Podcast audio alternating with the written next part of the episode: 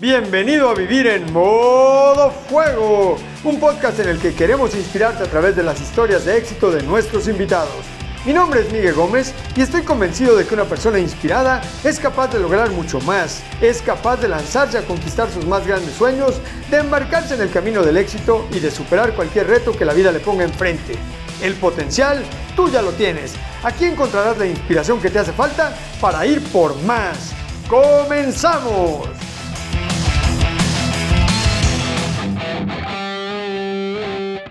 Hola, ¿qué tal mis queridos rebeldes? Bienvenidos a un nuevo episodio del podcast Vivir en modo fuego. El día de hoy tenemos a un grande del desarrollo personal, a mi querido Ezra Michel, quien es coach táctico de vida y desarrollo personal. Una persona increíble, súper joven, 34 años, súper, súper joven, pero entrenado con los mejores del mundo y además, desde muchísimo tiempo atrás empezó su entrenamiento en el desarrollo personal, muy chavito, desde creo que nació en el desarrollo personal, ahorita nos va a contar él, pero desde muy joven ya se empezó a entrenar formalmente y ha ayudado a miles de personas a tener una vida más próspera, más abundante, más feliz, más plena y está particularmente enfocado a enseñar y entrenar y mentorear a hombres casados con hijos. Así empresarios. Sí. Eso es. Bienvenido, mi querido Ezra. Gracias, hermanito. Qué gusto que estés por acá con nosotros. Qué gusto. Cuéntanos quién es Ezra Michel. Gracias. Pues fíjate que eh, todo empezó pues cuando estaba muy chavito con mi papá. Eh, mi papá siendo empresario también y muy metido en el rollo de, liderazgo, de desarrollo personal, de, de crecimiento, de avance a nivel mindset y todo ese rollo pues yo lo empezaba a acompañar pues tras bambalinas, ya sabes, estaba en los escenarios, eh, lo veía con grandes audiencias. Y ¿Quién es tu papá? Mi papá se llama Eli Michel.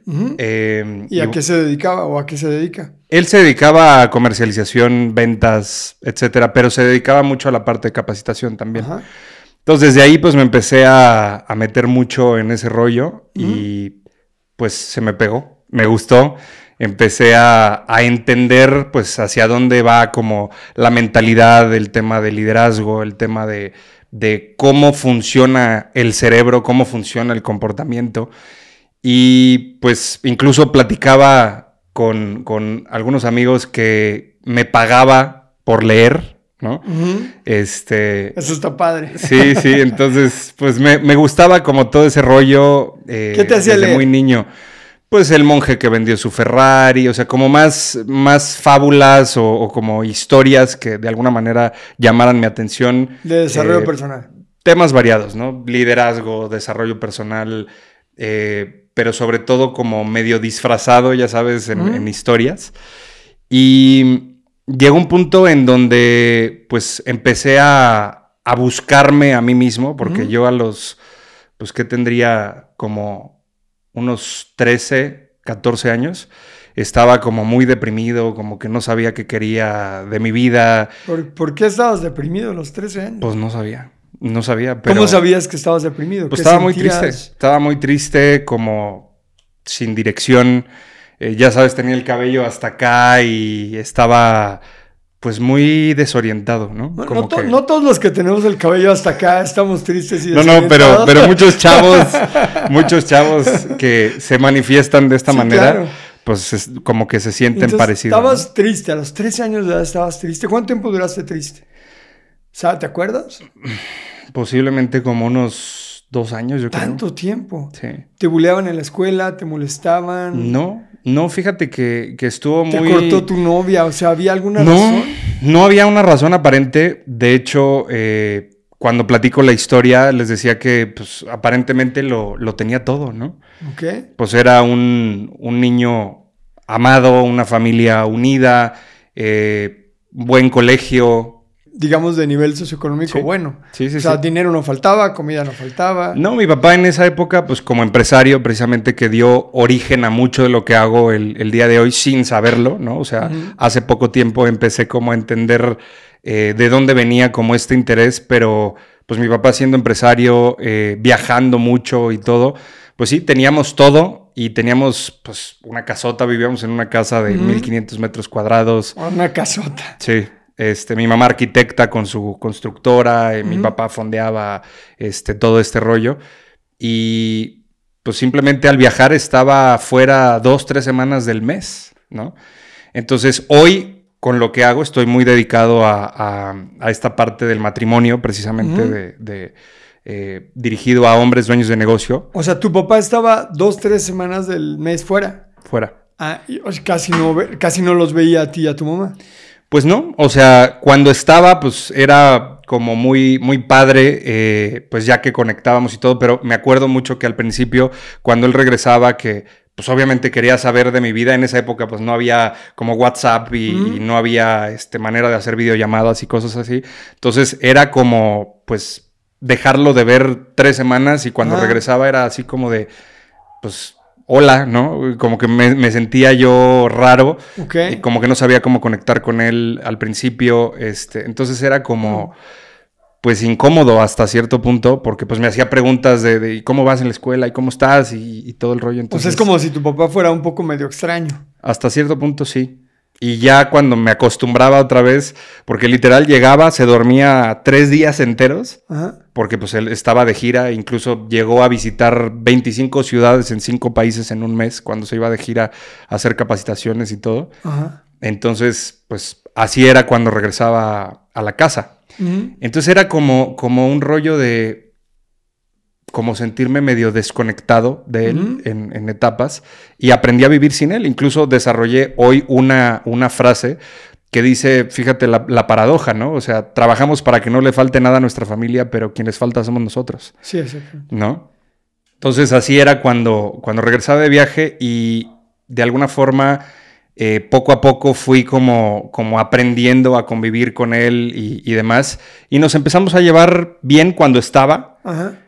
Pero te digo, aparentemente lo tenía todo y me sentía deprimido como, como chavo. Entonces pues te faltaba lo más importante, tu papá. Sí. O sea, sí había una razón para estar deprimido, que tu papá no estaba. ¿Y pues la relación entre tus papás era buena o era mala? Muy buena. Sí, muy buena, muy buena en general. Mi hermana, que es menor que yo, también, o sea, no, eso, era algo que a mí me desesperaba, que yo decía, ¿por qué me siento así? O sea, ¿por qué me siento mal? ¿Por qué me siento desconectado? ¿Por qué? Recuerdo incluso que me sentaba, cuando me estaba bañando, me sentaba abajo del agua a pensar y a pensar y a pensar en silencio. Este, Me empezaba como a separar de, de mis amigos de repente y no sabía por qué. Entonces me acerco a la psicóloga del colegio y le digo, oye, pues me siento así, me siento así. Me recomendó, pues, tomar terapia en ese momento. Entonces eh, yo como que me resistía al tema y empecé a, buscar como terapeutas por aquí y por allá.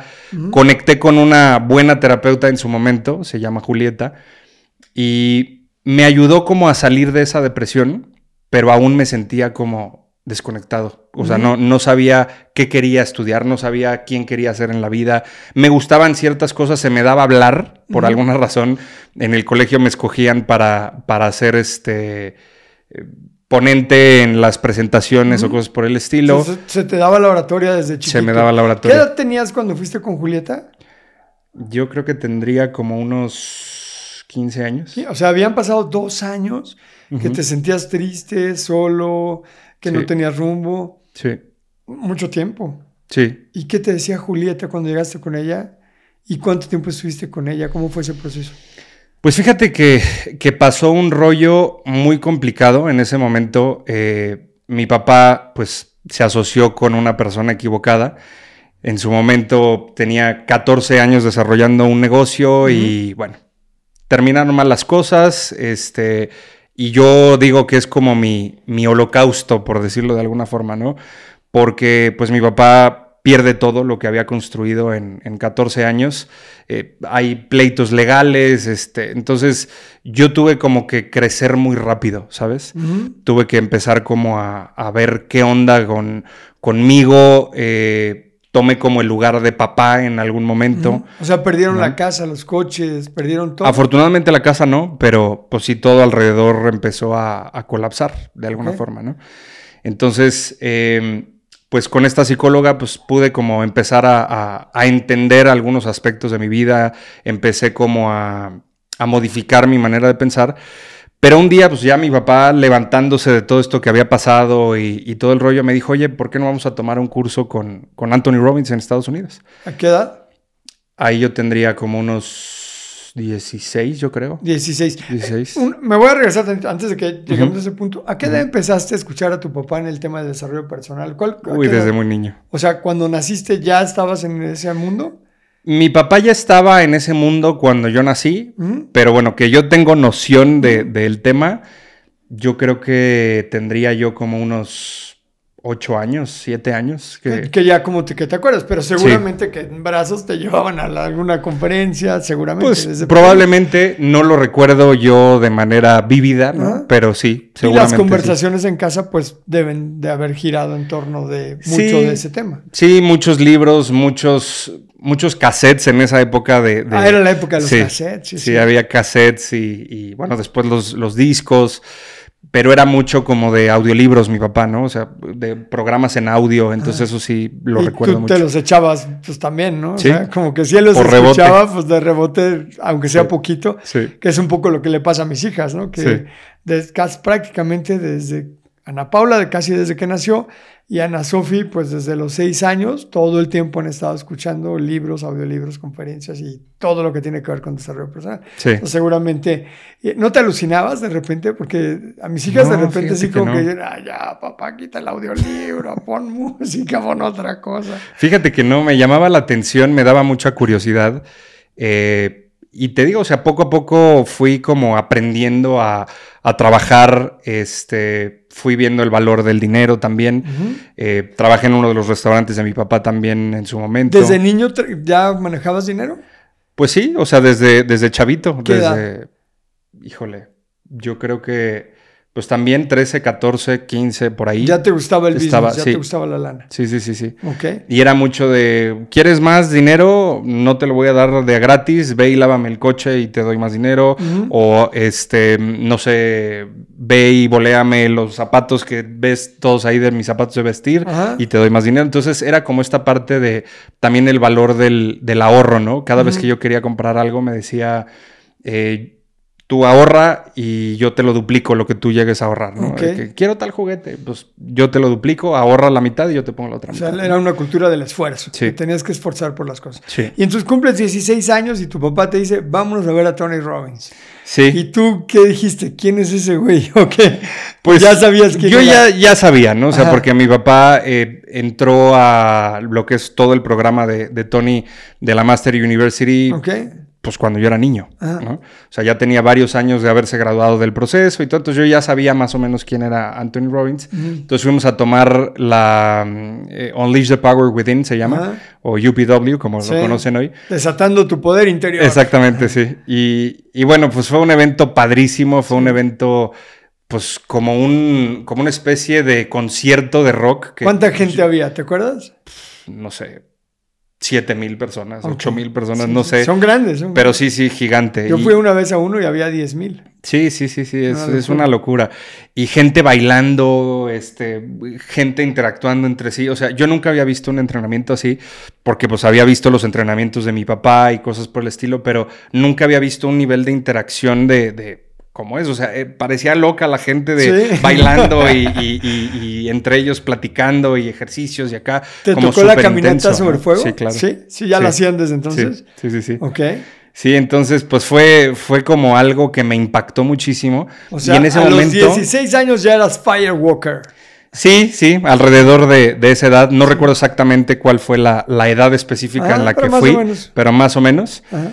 Y y fue un momento para mí como, como de mucha luz, porque yo dije, wow, yo quiero hacer lo que este señor hace, ¿no?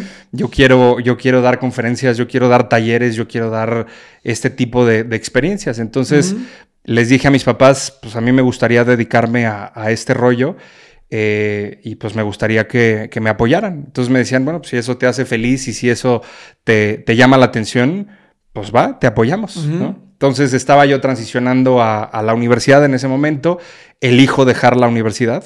¿Qué empezaste a estudiar? Estaba yo como perfilado a la parte de creación y desarrollo de empresas en el TEC. Ajá. Pero, no entraste. No, no entré. Ok.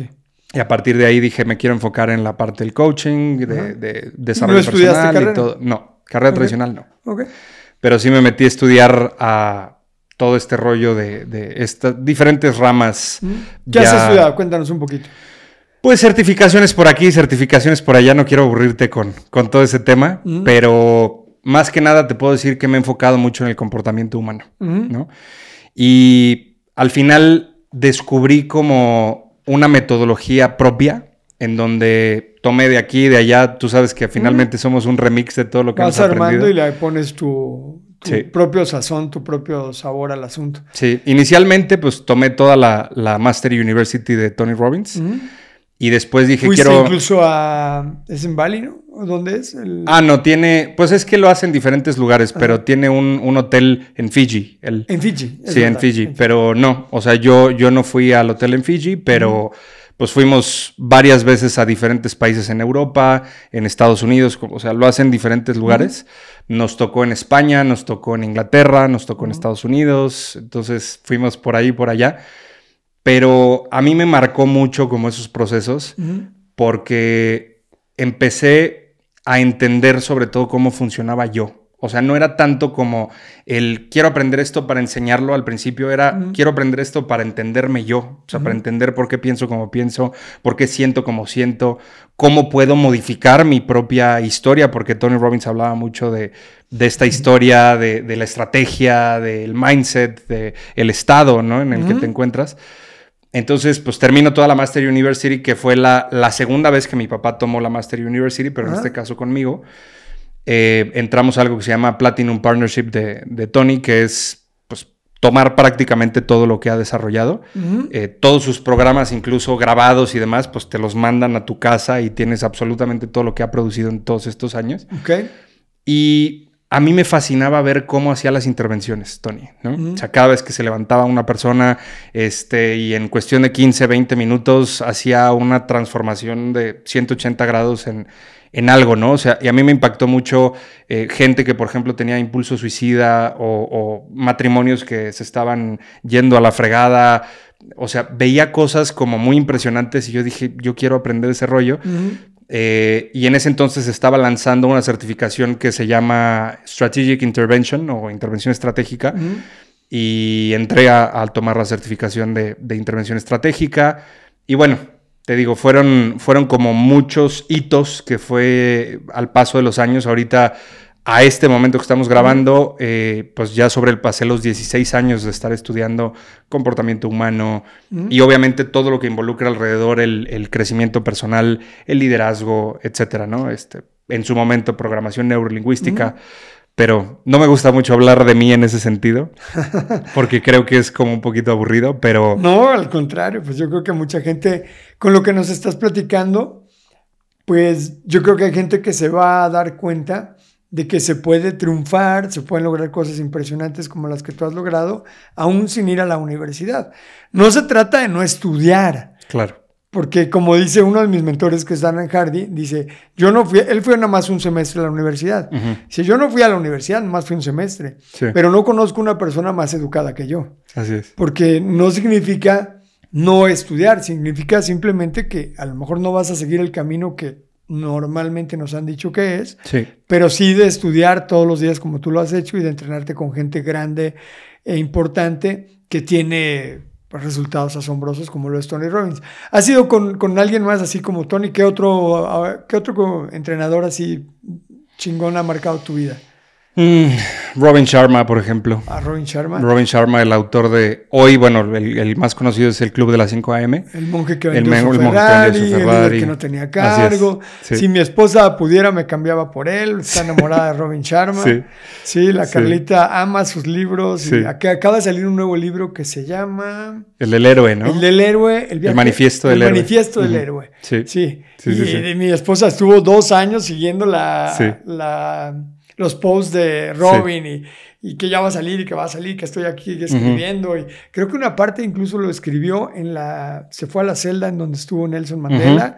Y ahí se encerró un rato y ahí estuvo escribiendo. Sí. así como muy, muy padre. Sí, sí, todo el camino. Es súper fan de, de Robin, igual que Sí. tú. Y, y luego entonces, eh, estuviste. cu- ¿Cuándo acabó tu depresión?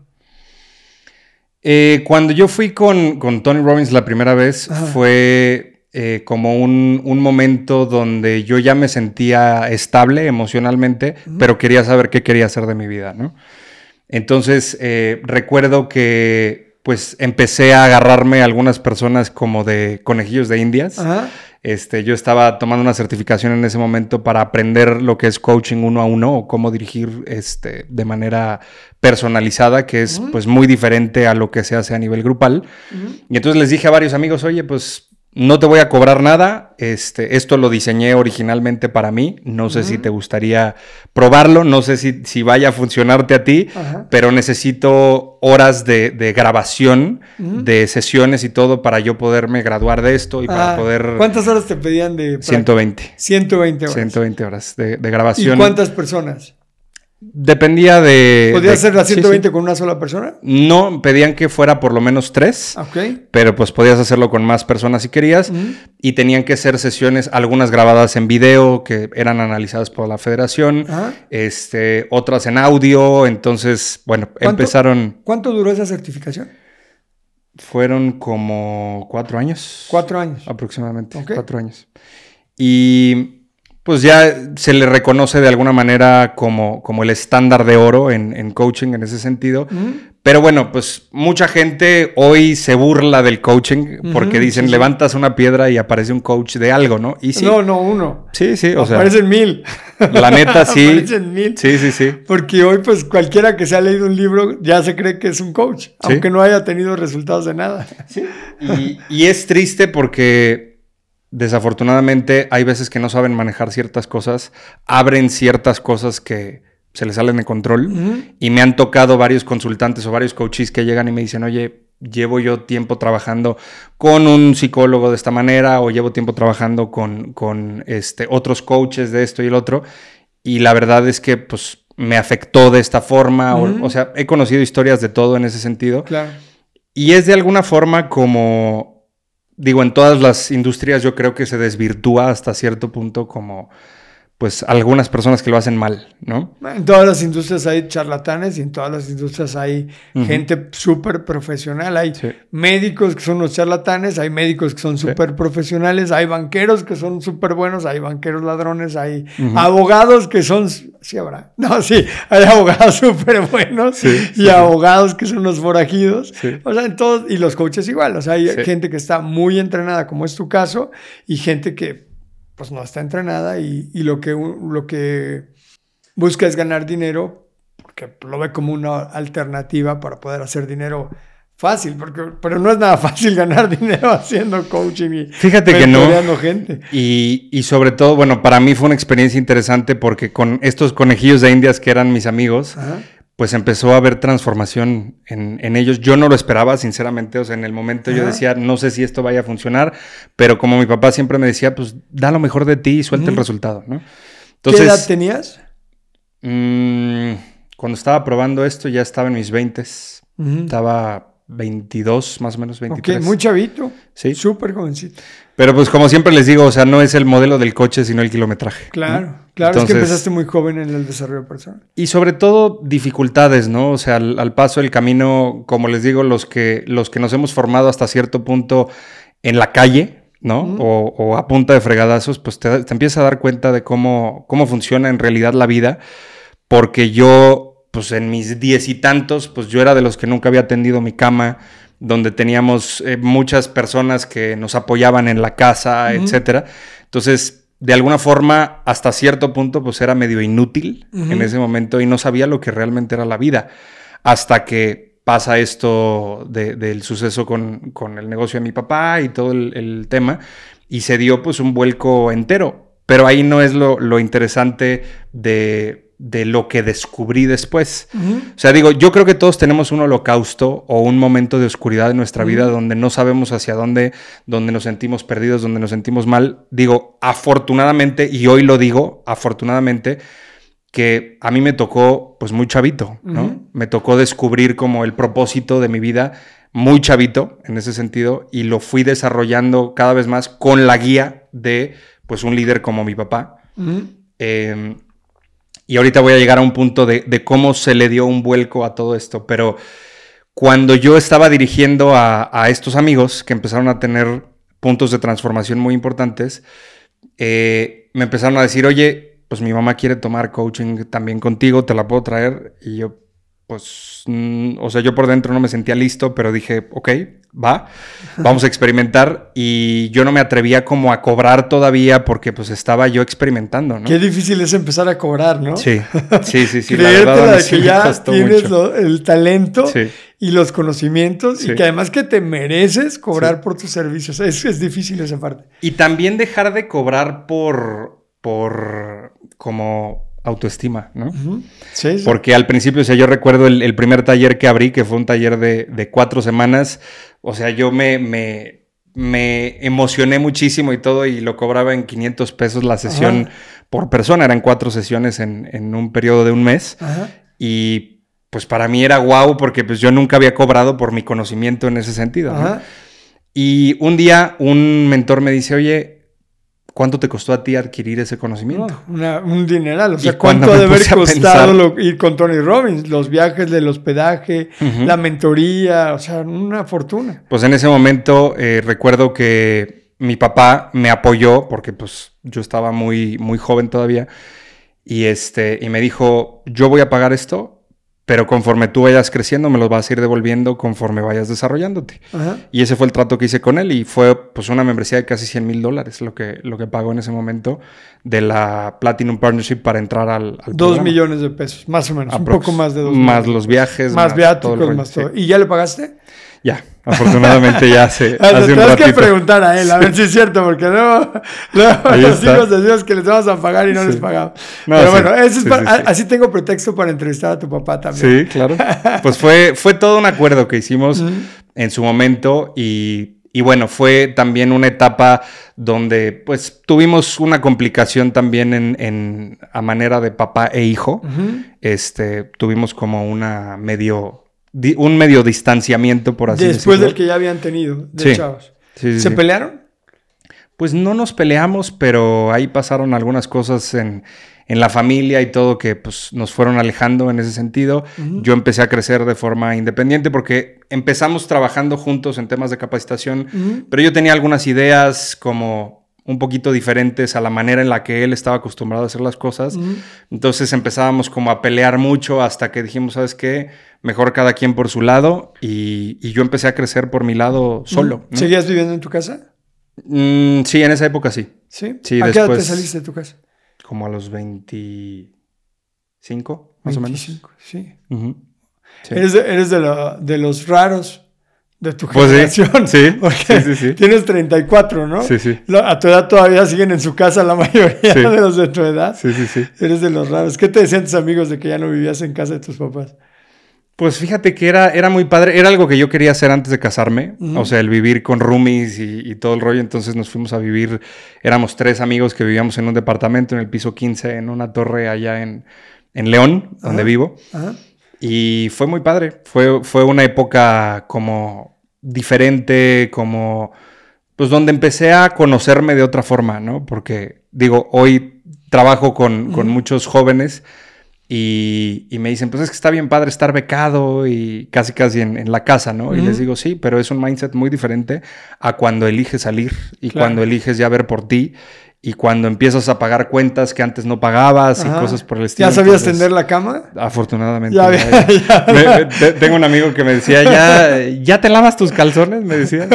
Entonces, pues ahí... O se los llevabas a tu mamá para que te los lavara. Al principio sí. Al principio sí, para ser sincero. Me llevaba mi bolsa así como Santa Claus, ¿no? Sí.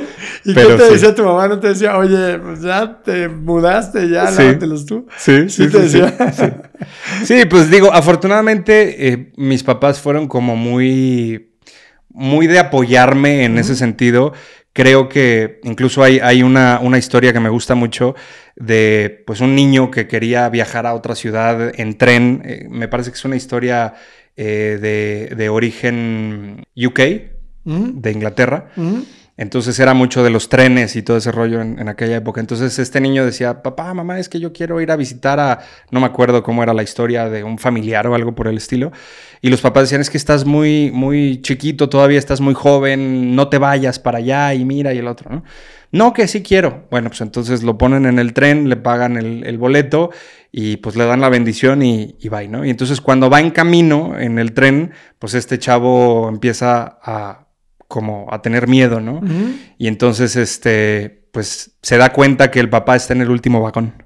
Ah. ¿No? Entonces... Lo va. sí, sí, sí, sí. O sea, de alguna manera como que le dieron esa apertura, pero todavía estaba supervisado de alguna forma. Entonces yo siento que pues fui afortunado hasta cierto punto eh, de, de, mis papás. Digo, al momento de, de hoy escuchar a un hijo que te dice, oye, no quiero entrar a la universidad, pues muchos papás pegan el grito en el cielo, ¿no? Muchos papás dicen, ¿cómo que no vas a estudiar de manera este, tradicional y esto y el otro? Y como bien dices, no, no es un tema de, dejar de estudiar, seguí estudiando muchas cosas y sigo estudiando todos los días, eh, sigo leyendo, soy un come libros en ese sentido. Y, y me gusta mucho coleccionar de alguna forma como estrategias, ¿no?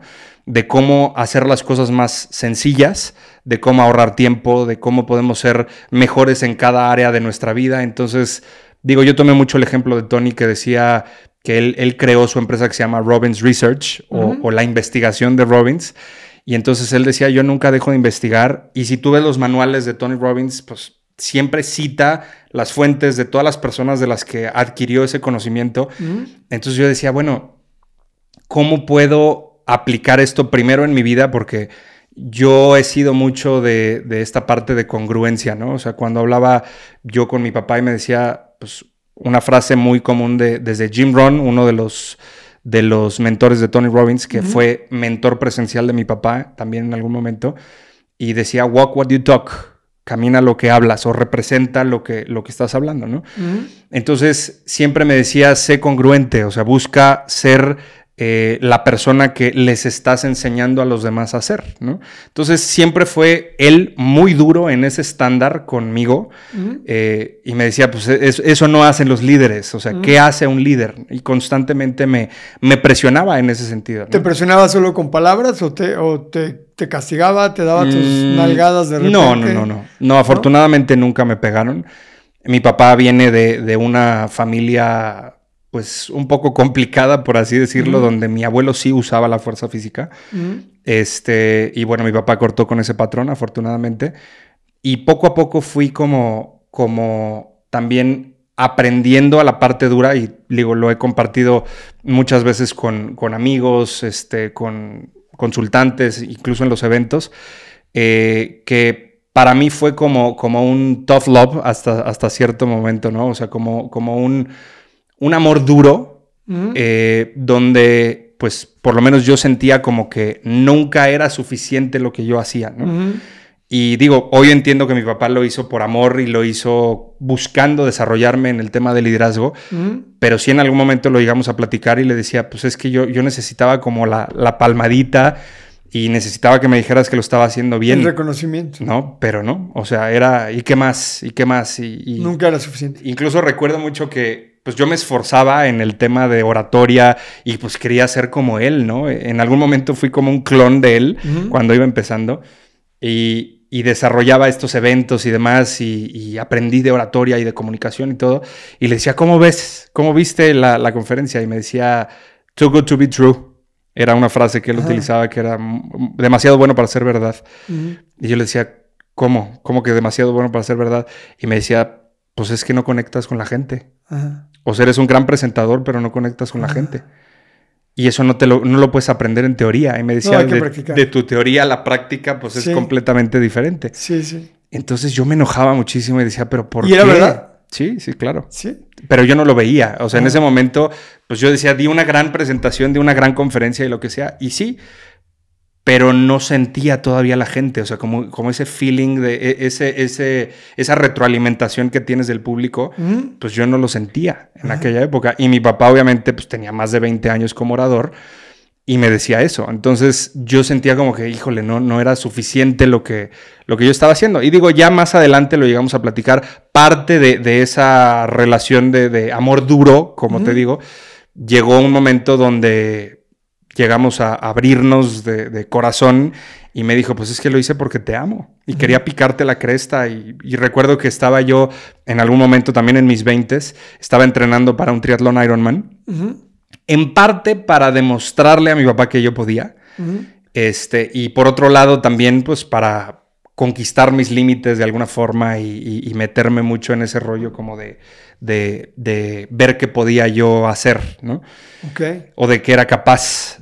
Y recuerdo que estaba dos meses de la competencia y, le digo, o sea, yo, yo, estaba como con mucho resentimiento, con mucha ira, eh, y era parte de mi motor, o sea, mucho, mucho tiempo de mi vida, mi motor era el enojo. El enojo de, yo sentir como que no era suficiente lo que estaba haciendo. Y en ese tiempo que estabas entrenándote para el triatlón, ¿tu papá te decía que no ibas a poder o qué te decía? ¿Que no ibas a poder? Me decía es que es muy peligroso, es que hay gente que se ha muerto, porque yo me puse una meta de hacer un Ironman en nueve meses de distancia. Yo no, yo no tenía ni idea de lo que era un Ironman. Hasta el momento en que me inscribí al Ironman, que no tenía bicicleta, no tenía entrenamiento, o sea, no tenía nada pero tenía como esa, esa visión de que quería hacer un triatlón de, larga distancia. Para los que no saben qué es un Ironman, son 3.8 kilómetros de natación, 180 de ciclismo y un maratón de 42 kilómetros, todo en un solo día sin parar en menos de 17 horas. Ok. Entonces eh, me puse ese objetivo y me, metí a un equipo de triatlón y empecé a, buscar entrenarme. En nueve meses. En nueve meses de distancia. Es, un periodo normal para hacer ese tipo de entrenamiento? No. no. la mayoría de la gente se entrena dos, tres, cuatro años para llegar a un Ironman. Pero como yo no sabía. Sí estaba preocupado. sí, estaban preocupados. Con un poco de razón, tal vez. Sí, mi mamá estaba muy enojada conmigo de que yo había entrado a eso. A pesar de ello, me apoyaban, ¿no? este, mi papá, pues me decía mucho esta parte de, de que es que vea otras competencias antes, es que, o sea, me daba a entender como que yo no estaba preparado, ¿no? Cuando yo necesitaba como la palmadita de, vamos a hacerlo, vamos a hacerlo. Y bueno, al final este, lo terminé y todo el relajo. ¿Lo lograste? Sí. ¿En cuánto tiempo? ¿Te acuerdas? Todo. Este, o sea, fui de los últimos en, pasar la, meta. Pero, llegaste, o sea, pero sí fue un, un reto muy interesante. no es cualquier cosa, no son enchiladas. la verdad fue, fue algo muy bonito. ¿A qué edad? Mm, hace 10 años, 2013. 24. Aprox, sí. Ok. Sí, 2013, el, 13 de marzo de 2000, no, el 17 de marzo de 2013. Ok. Fue la competencia. Y este, y recuerdo que pues para mí fue, fue muy fuerte todo ese rollo. Eh, y terminaste el, eh, terminaste el Ironman ¿Fuiste con tu papá a decirle, mira mi medalla, papá? ¿O estaban ahí contigo? No, ellos estaban, estaban en, la meta esperando. ¿Y sentiste como que sí te reconoció o, te hizo sentir de nuevo como que...? No, sí, sí, sí, sí hubo reconocimiento y todo, pero, pero siempre era como, ok, ¿qué más? ¿Y qué sigue? Y, como, como mantener esos objetivos en mente de, hacia dónde vamos, ¿no? O sea, está bien, está bien, está bien, pero ¿y ahora qué vas a hacer? Exacto, exacto. Entonces, bueno, así fue como me fui desarrollando, eh, regresando a los de a, esta historia de cuando estaba en proceso de certificación y, demás con mis conejillos de indias. Llegó un momento en donde no me di cuenta, pero ya tenía 16 consultantes a la vez. Y se me empezó a salir de control. ¿no? O sea, de repente empezaba a confundir ya ciertos conceptos de un consultante a otro y, y, decía, es que no, no puedo seguir de esta forma. Entonces, bueno, ahí tenía uno, uno, de los coaches certificados de Tony Robbins me estaba dirigiendo en ese momento, también en, ese proceso. Entonces este, me decía, bueno, vamos a sacar adelante este rollo y, después defines cuál va a ser tu número mágico, ¿no? Y llegó un momento más adelante en mi vida que toqué como un techo de cristal, en donde ya me estaba yendo muy bien económicamente, en mis 20 también. Eh, y digo, yo no guardo registro como exactamente en qué edad estaba y eso, o sea, simplemente recuerdo como el timeline en general de lo que fue pasando o los hitos que yo iba tocando. Pero bueno, en, mis 20 posiblemente tendría yo unos 26, más o menos, en esa época, 26, 27, y toqué un techo de cristal en donde ya estaba dando muchas conferencias, donde ya estaba dando muchos talleres, donde tenía muchos consultantes, pero no me sentía satisfecho. ¿Por qué? Otra vez era esa parte como de y voy bien y me entraba como este síndrome del impostor, ya sabes, de, de, de realmente mereces ganar lo que estás ganando o cobrar lo que estabas cobrando. O sea, yo pasé de ese curso que te digo que cobraba 500 pesos por persona a dar conferencias de en una hora ganarme 120 mil pesos mexicanos, que son como 6 mil dólares, 5 mil 500 dólares. Eh, ya de, cobrar programas formativos, porque yo dejé de trabajar por sesión como otros coaches y empecé a generar programas formativos, porque también me di cuenta que, no todo funcionaba para toda la gente. ¿No? Y a mí me desesperaba mucho el tema de, los terapeutas con los que yo llegué a ir en algún momento, que era como indefinido el tema, ¿no? Como de cuánto tiempo, pues no sé. Pues vente, vamos a trabajar, vamos a, a avanzar, pero pues no me decían cuánto tiempo. Entonces yo a raíz de eso empiezo a diseñar procesos con base en las necesidades de cada consultante. Y entonces yo decía, ok, analizo qué es lo que está pasando con una persona, diseñé lo que hoy se llama una sesión de exploración, en donde reviso 144 variables en tres horas. Y con esas variables yo diseño un programa específico para una persona, ¿no? Y tomo, abro mi biblioteca de contenido de estos 16 años hasta, hasta este momento y digo, ok, esta persona necesita esto, esto, esto, esto, esto, armo el rompecabezas y le digo, son tantas sesiones lo que nos va a tomar pasar de donde estás a donde quieres llegar. Desde hace algunos años para acá ya eh, garantizo los resultados, que también fue como un diferenciador hasta cierto punto el decir, te garantizo resultados si tú haces lo que tienes que hacer y lo que se diseña durante el proceso. ¿Y la gente sí lo hace? En la mayoría de los casos sí, porque... Digo, tú sabes que usualmente la gente que más dispuesta está a invertir son los que más se comprometen, ¿no? Entonces, cuando una persona se compromete de inicio a fin durante el proceso, o sea, ocurre transformación, ¿no? Y, no me cuelgo la medallita, sin embargo, es un, tema de, ciertos elementos que al interactuar entre sí, pues te van a dar un resultado predecible, ¿no? Entonces, afortunadamente ha funcionado muy bien al paso del tiempo, pero llegó un momento en donde para mí fue también un, un como pues como un punto donde cambió todo, ¿no? O sea, conozco a mi esposa que también es coach, este, ella me dio una certificación, ahí, ahí fue donde nos conocimos. Entonces yo me caso con ella. ¿A qué eh, edad? Eso sí te tienes que acordar. Esto fue... si no va a haber divorcio, ¿eh? Fue en 2017. 18, 20, 21, 22, hace seis años. Ok. Sí.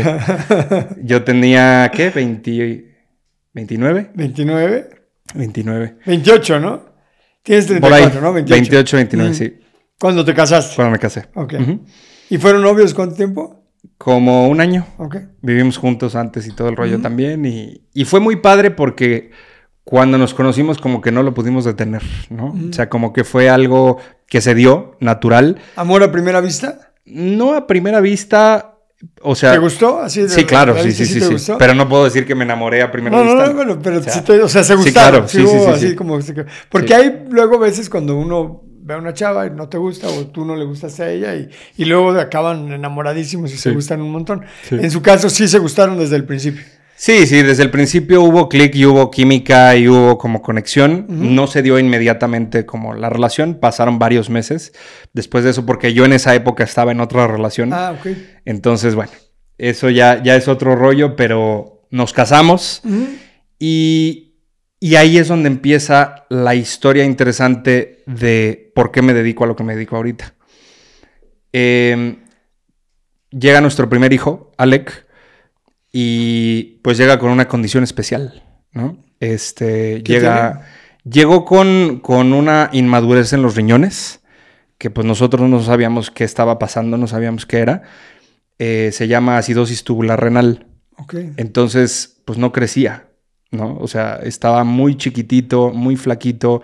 Lo que comía, pues lo, lo evacuaba y como los riñones no filtraban bien pues las toxinas y todo este rollo, salía muy ácida la, la, o sea, cuando evacuaba o cuando orinaba y se le pelaba la piel de tan ácido que, estaba, se enrojecía muchísimo, eran pues noches sin dormir, ¿no? Era este, de repente de la nada temperatura 40 grados y no le bajaba con nada y nos vomitaba los medicamentos y, y digo, si de por sí es complicado, eh, cuando llega un bebé, pues cuando llega con una condición diferente o especial, híjole, es, es complejo. Sí, te entiendo. Sí. Entonces, sí, sí, te entiendo. fue otro holocausto, ¿no? En, mi vida. En ¿Cuánto tiempo duraron con ese proceso? ¿Ya está bien? Como sí, afortunadamente ya. Ya encontramos lo que era este, con, un médico en Guadalajara. Se pudo solucionar la situación, pero fueron dos años y medio de, no saber qué estaba pasando. Eh, de, que íbamos con el pediatra y era de que pues, está más bajo del percentil normal en talla y en, en altura, ¿no? Este, y entonces decíamos, ¿pero por qué? ¿Y, de dónde viene esto? Y, que, y era un reto darle de comer, o sea, literalmente teníamos que agarrarle la cabecita para obligarlo hasta cierto punto a comer porque no comía. Entonces, este, estábamos muy asustados con el tema. Empezamos mi mujer y yo con, problemas, obviamente, en el, en el matrimonio, en el sentido de que estábamos tan cansados que pues ya éramos agresivos en nuestra manera de hablar, ¿no? este, nos peleábamos cada rato, eh, pues yo, yo me sentía como muy saturado de dirigir los negocios, por un lado, de, buscar ser un, buen padre en mis estándares, ¿no? Y un buen esposo. Un buen esposo, exactamente. Y, digo, era totalmente diferente nuestra relación de antes de ser papás a después de ser papás con todo este rollo. Eh, literalmente, pues la vida nos puso de rodillas en ese sentido. Y yo me sentía tan abrumado y tan saturado que, que me la pasaba enojado todo el tiempo. Y es algo que hoy ya entiendo que pues digo, los hombres no tenemos un punto de escape en general, eh, en donde no, no podemos mostrarnos vulnerables por creencias sociales en general, eh, de que pues un niño se cae y levántese y eso es de niñas y no llore, Y, ¿no? Ese tipo de cosas. Entonces, pues yo veía a, mi mujer que estaba pues muy mal emocionalmente y yo, yo pues tenía que de alguna manera ser El fuerte. ¿no? O sea, tenía que ser como un pilar. Y se me, se me abrieron como muchas cosas de, de cuando pues mi papá quiebra en el negocio y que yo tuve que tomar como hasta cierto punto el papel de, de, papá y del responsable y porque pues dejé en esa época, regresándome un poquito, pues dejé de ir a fiestas, dejé de, de tomar alcohol, dejé de jugar, ¿no? O sea, dejé de divertirme en ese sentido y me, y me metía a trabajar y a estudiar y, todo este rollo, ¿no? Entonces se me prendieron muchas cosas como de esas heridas de antes en donde me puse en pausa. O sea, puse mis emociones en pausa. Dije, a ver, esto no sé cómo manejarlo, me está abrumando en este momento y si me dejo abrumar por esto, pues nos va a llevar el carajo, ¿no? Entonces lo puse en otro lado, me puse en pausa y literalmente dejé de, de sentir, ¿no? Dejé de, experimentar cualquier tipo de emoción y la única emoción que estaba activa era el enojo. Todo el tiempo estabas enojado. Todo el tiempo estaba enojado. Y te digo, ahorita entiendo que cuando los hombres nos sentimos vulnerables, nos enojamos. Cuando estamos tristes, nos enojamos. Cuando tenemos eh, ansiedad, nos enojamos, ¿no? Entonces constantemente nos manifestamos en enojo. Y es la única emoción que es políticamente correcta, ¿no? Porque, pues, digo, normalmente si tú le preguntas a un, a un hombre en cualquier lugar, en el club, en el golf, en el vapor, en donde estés, ¿cómo estás? ¿Qué te, qué te responde normalmente? Siempre bien. Todo bien, ¿tú cómo estás? Bien, toda, madre. Y por dentro te está cargando la fregada. Sí, pues. O sea, muchos hombres están, están mal. O sea, muchos hombres no saben cómo manejar el tema del matrimonio que, que muchos me dicen es que no sé en qué momento llegamos a este punto. O sea, no sé cómo nos desviamos del camino. Hombres que pues hace mucho no tienen intimidad, ¿no? Eh, que creen que es normal. Hombres que llegan a una guerra campal todas las noches a, discutir. Eh, hombres que me han confesado que me dicen es que yo constantemente pienso que cuando me está hablando mi mujer digo, qué hueva, qué, flojera esto, tengo otras cosas en que pensar, tengo otras cosas que resolver. Entonces, muchos hombres, me di cuenta a raíz de todo esto que, que, se ponen en pausa también. O sea, no era el único yo que estaba haciendo este tipo de cosas. Seguramente que hay muchas personas que estaban experimentando el mismo proceso de emocional en el que tú estabas inmerso en ese momento. Y fíjate que yo también soy papá de una niña con una condición especial y tuvimos un proceso también de dos años y medio muy, muy complicado. Y, pasa algo muy curioso, bueno, no sé si muy curioso, pero nomás hay de dos en ese tipo de casos. O sea, o se unen más, o acaban más unidos, o acaban tronando. O sea, uno de los dos papás se va, o la otra es que acaban súper, súper unidos al final del proceso. ¿Cuál, o sea, hasta la segunda, la segunda? Sí, sí, sí. Afortunadamente se pudo resolver la situación, pero para mí fue como, como un autodescubrimiento muy fuerte, porque incluso, o sea, hasta me costó trabajo en algún momento entender esta parte de la historia. O sea, te puedo decir que no tengo mucho tiempo de que me hice consciente de esta parte de la historia. Entonces llegó un punto en, ese momento donde, te digo, yo estaba en, pausa, o sea, y nos hicimos mi mujer y yo hasta cierto punto como roomies. ¿No? O sea. ¿Dormían en la misma habitación? Sí, sí, claro, sí, sí, sí. Pero éramos hasta cierto punto como indiferentes de lo que el otro estaba viviendo. Y no por mala onda, o sea, cada quien estaba experimentando la situación a su manera. Yo no quería meterle más presión a la que ella sentía, ella no quería meterme más presión a lo que yo sentía. Obviamente me empezó a afectar en los negocios, en la intimidad con ella, en, muchos sentidos alrededor. Y, llegamos a, una etapa en donde, digo, todavía no sabíamos qué estaba pasando con el bebé, pero yo recuerdo que, me sentía con mucha ansiedad, o sea, me despertaba en la noche la ansiedad, o sea, como si me pusieran un pie aquí en el, en el pecho, lo sentía. Se daban ataques de ansiedad. Ajá. Digo, en ese momento no los identificaba como ataques de ansiedad, pero sí, me faltaba el aire y este tipo de cosas. Sentía mucho miedo, pero no, no, no aceptaba que yo tenía miedo.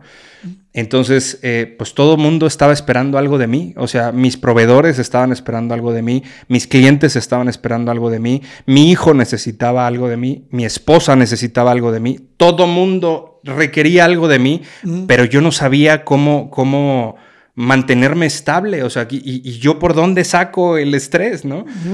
Entonces empecé a subir de peso muchísimo, llegué a los 103 kilos. No, en serio. Sí. sí no te imagino, es que yo siempre te he conocido delgado. sí, llegué a los 103 kilos de, peso.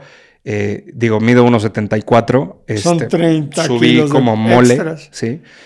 Y no solo eso, o sea, mi energía estaba por el piso, tragaba café como loco y ya no me hacía nada el café.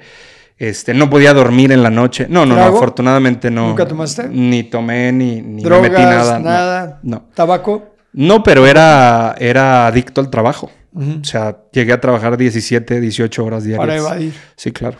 ¿no? Entonces, eh, de alguna manera pues tenía como cierta validación que no tenía en casa, pues la tenía en, el trabajo y con lo que hacía, pero al mismo tiempo me sentía muy incongruente porque pues yo dirigiendo consultantes en ese momento, dando cursos y de cómo mejorar tu vida y yo me sentía del carajo por dentro, ¿no? Entonces puse como en pausa ciertas cosas y les dije, ¿sabes qué? Este, necesito reconfigurarme. Eh, me acuerdo que iba caminando eh, de, de la oficina a mi casa y yo normalmente no pongo atención en las letras de las canciones, pero sí creo mucho como en las señales que, de repente te manda la vida, ¿no? Entonces yo, yo pedía como respuestas y decía, pero ¿por qué?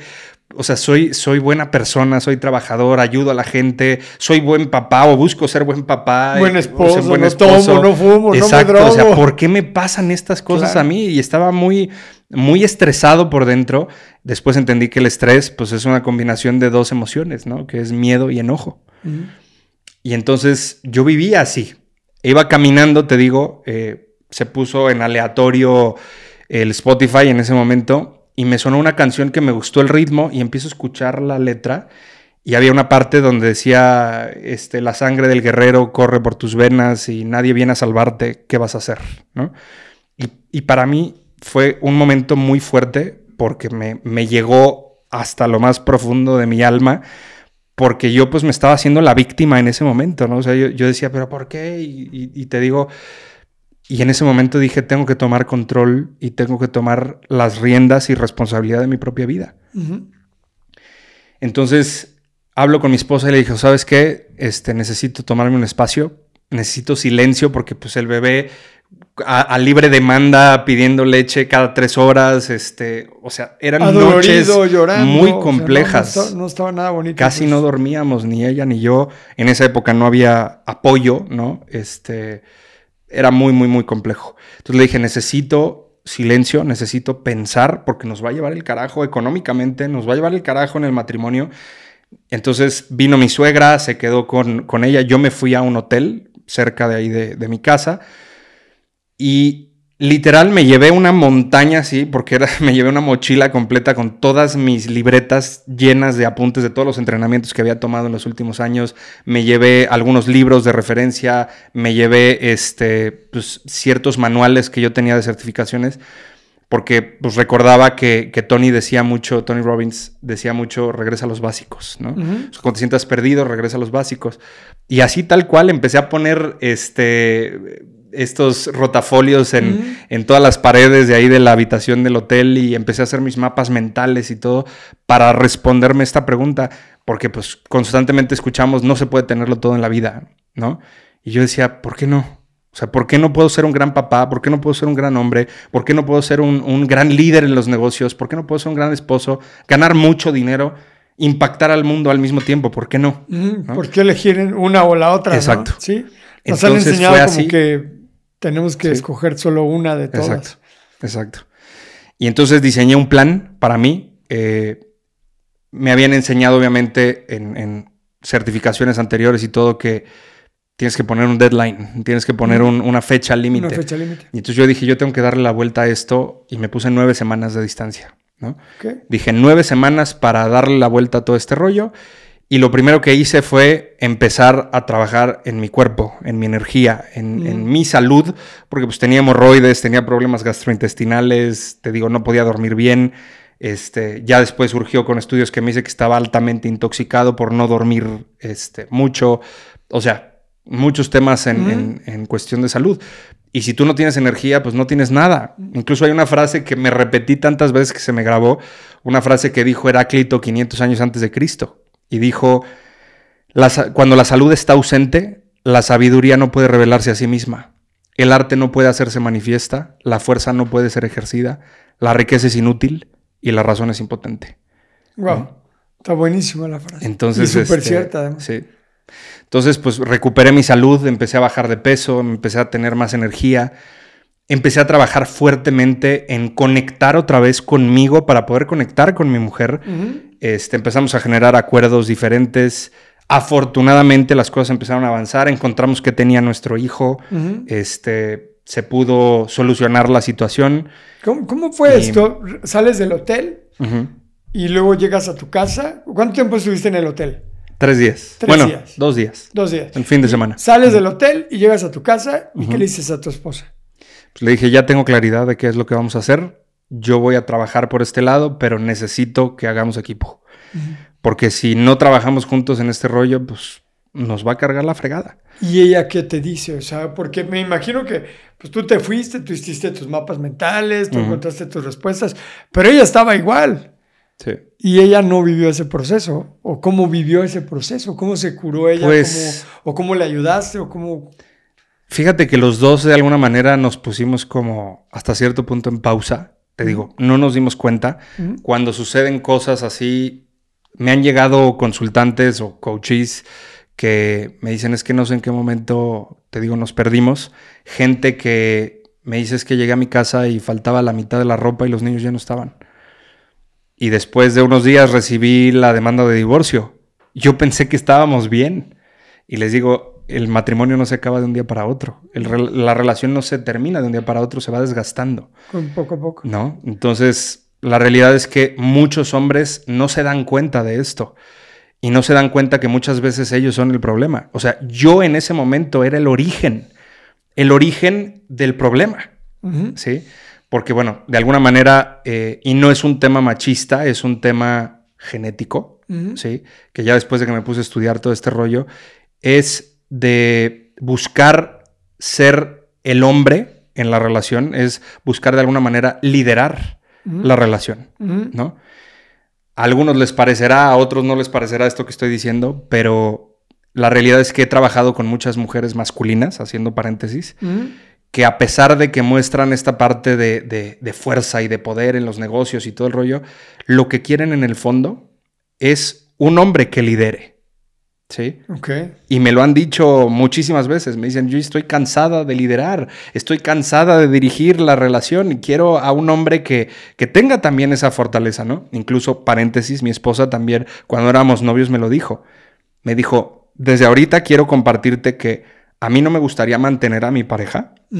A mí no me gustaría manejar las finanzas cuando yo sea mamá. O sea, yo quiero ser mamá full time. O sea, todo esto lo pactamos desde que éramos novios, ¿no? Entonces, bueno, ese, es otro, eso está otra línea. eso, eso ayuda a que haya más armonía, si las reglas están claras desde el principio. No sé si las reglas, sino... Los acuerdos. Los acuerdos como Lo que, espera cada quien. Lo que espera cada quien, ¿no? Y que esté claro para que no haya sorpresas y no haya, no, pero yo pensé que tú ibas a organizar las finanzas. Y, no, espérate, yo lo que quería era ser mamá. Sin sorpresas, ¿no? Totalmente. Los acuerdos desde el principio. Pero entonces llegas y le dices, yo voy a hacer esto y lo otro y aquello, y ella, ¿qué te dice? Pues obviamente ella estaba haciendo mamá full time y, y le dije, o sea, tú haz lo mejor que puedas en lo que a ti te toca hacer, que acordamos, y yo voy a hacer lo mejor que yo pueda de mi lado, ¿no? O sea, para no solamente mantenernos a flote, sino, pues, obviamente poder hacer crecer los negocios y todo el rollo. Y... Todavía no sabían qué onda con el niño. En ese momento específico, no. Todavía estábamos con la incertidumbre de qué es lo que iba a pasar con el bebé. ¿Y creían que iba a morir? No, era como... no, pero nos decían que era autismo. ¿No? Entonces estábamos en ese rollo de que, pues, que iba a vivir el resto de su vida con nosotros, que no iba a ser autosuficiente, que era lo que nos estaban explicando que podía pasar, ¿no? Ok. Este, no sabían si era como un tema de Asperger o un tema de, algún grado de autismo. Entonces, bueno, fue, fue todo ese miedo que a mi esposa pues le, empezó a, entrar mucho en ese sentido. Entonces es lo que te digo, o sea, yo me mantenía como, como el pilar, me mantenía en fortaleza, pero me estaba cargando la fregada por dentro, ¿no? Entonces yo empiezo a trabajar con todo esto y cuando hablo con ciertas amistades y todo me decían, es que yo me siento así, es que yo siento tal cosa, es que yo siento la otra cosa. Y con otros consultantes empiezo a entrar yo a las bitácoras, porque tengo un, sistema donde llevo la bitácora de, cómo van progresando los consultantes, y me meto a ver, eh, para ese momento yo ya tenía alrededor de 900 y pico de consultantes graduados uno a uno de los procesos de, coaching. Y entonces filtré por género, me mm. salen todos los hombres. Y después filtré por hombres casados y me aparecían, me aparecían todos los hombres casados. Y entonces empecé a revisar cada una de las bitácoras. Obviamente yo no era consciente de ciertas cosas que estaban ahí. De ciertos patrones que le suceden a muchas personas. Y empecé a notar esos patrones, empecé a, identificar de que es que me decían que eran como, como roomies o como compañeros de cuarto solamente, este, que no había como, como esa cercanía sexual y que algunos pasaban meses sin, sin intimidad y que lo había normalizado. O sea, empecé a identificar todo eso y entonces me entró la duda y a mi lista en ese momento mi comunidad eh, tenía cuarenta y tantos mil correos electrónicos en ese momento. Y entonces mando un correo electrónico a la lista y les digo, eres hombre, casado, tienes hijos y no te sientes bien, contesta esto, ¿no? Y mandé una encuesta.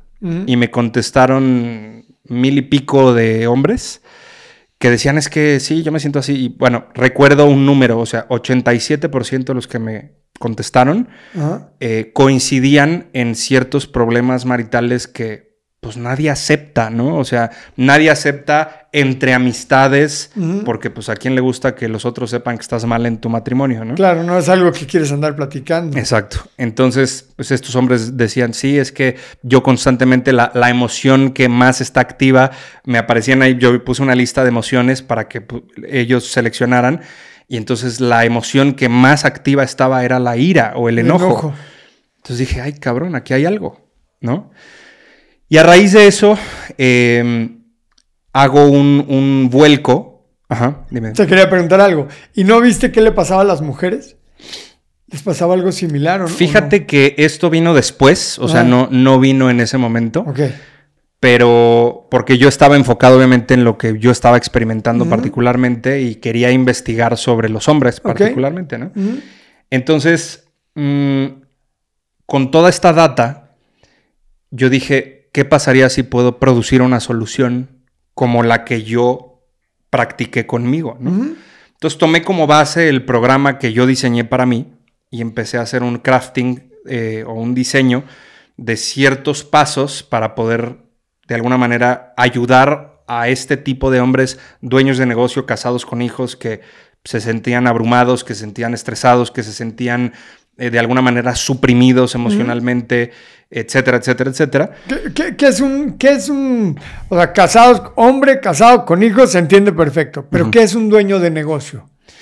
Un emprendedor que tiene por lo menos cinco colaboradores en su, en su negocio, ¿no? En su empresa de alguna forma. Eh, y bueno, tengo estudiantes de todo, o sea, desde pequeños y medianos negocios hasta empresas internacionales que ya tienen más de 100 colaboradores, ¿no? Ok. Eh, pero a eso me refiero, o sea, hombres independientes que tienen un negocio, que por lo menos tengan cinco colaboradores, o sea, de ese tamaño, el, negocio, que de alguna manera, pues tú sabes que el mindset es muy diferente cuando estás emprendiendo y eres, pues, el hombre orquesta, de alguna forma, a cuando ya tienes colaboradores a tu cargo y cuando ya hay otro tipo de, dinámicas dentro de la empresa.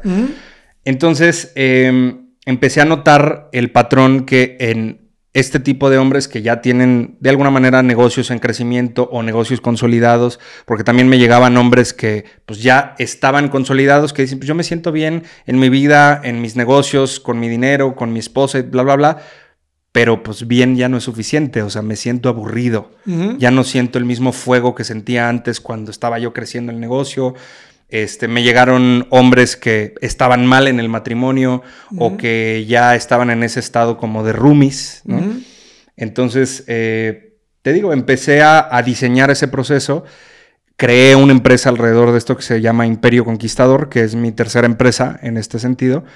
este, después de procesos de capacitación con, con, empresas, coaching uno a uno y demás, ya le di un vuelco completo. ¿no? Pero, ¿tienes tres empresas o es, la o, es la tercera? O sea, tronaste dos y esta es la tercera. No, no, no. Tengo tres empresas que, este están, ajá, que están andando.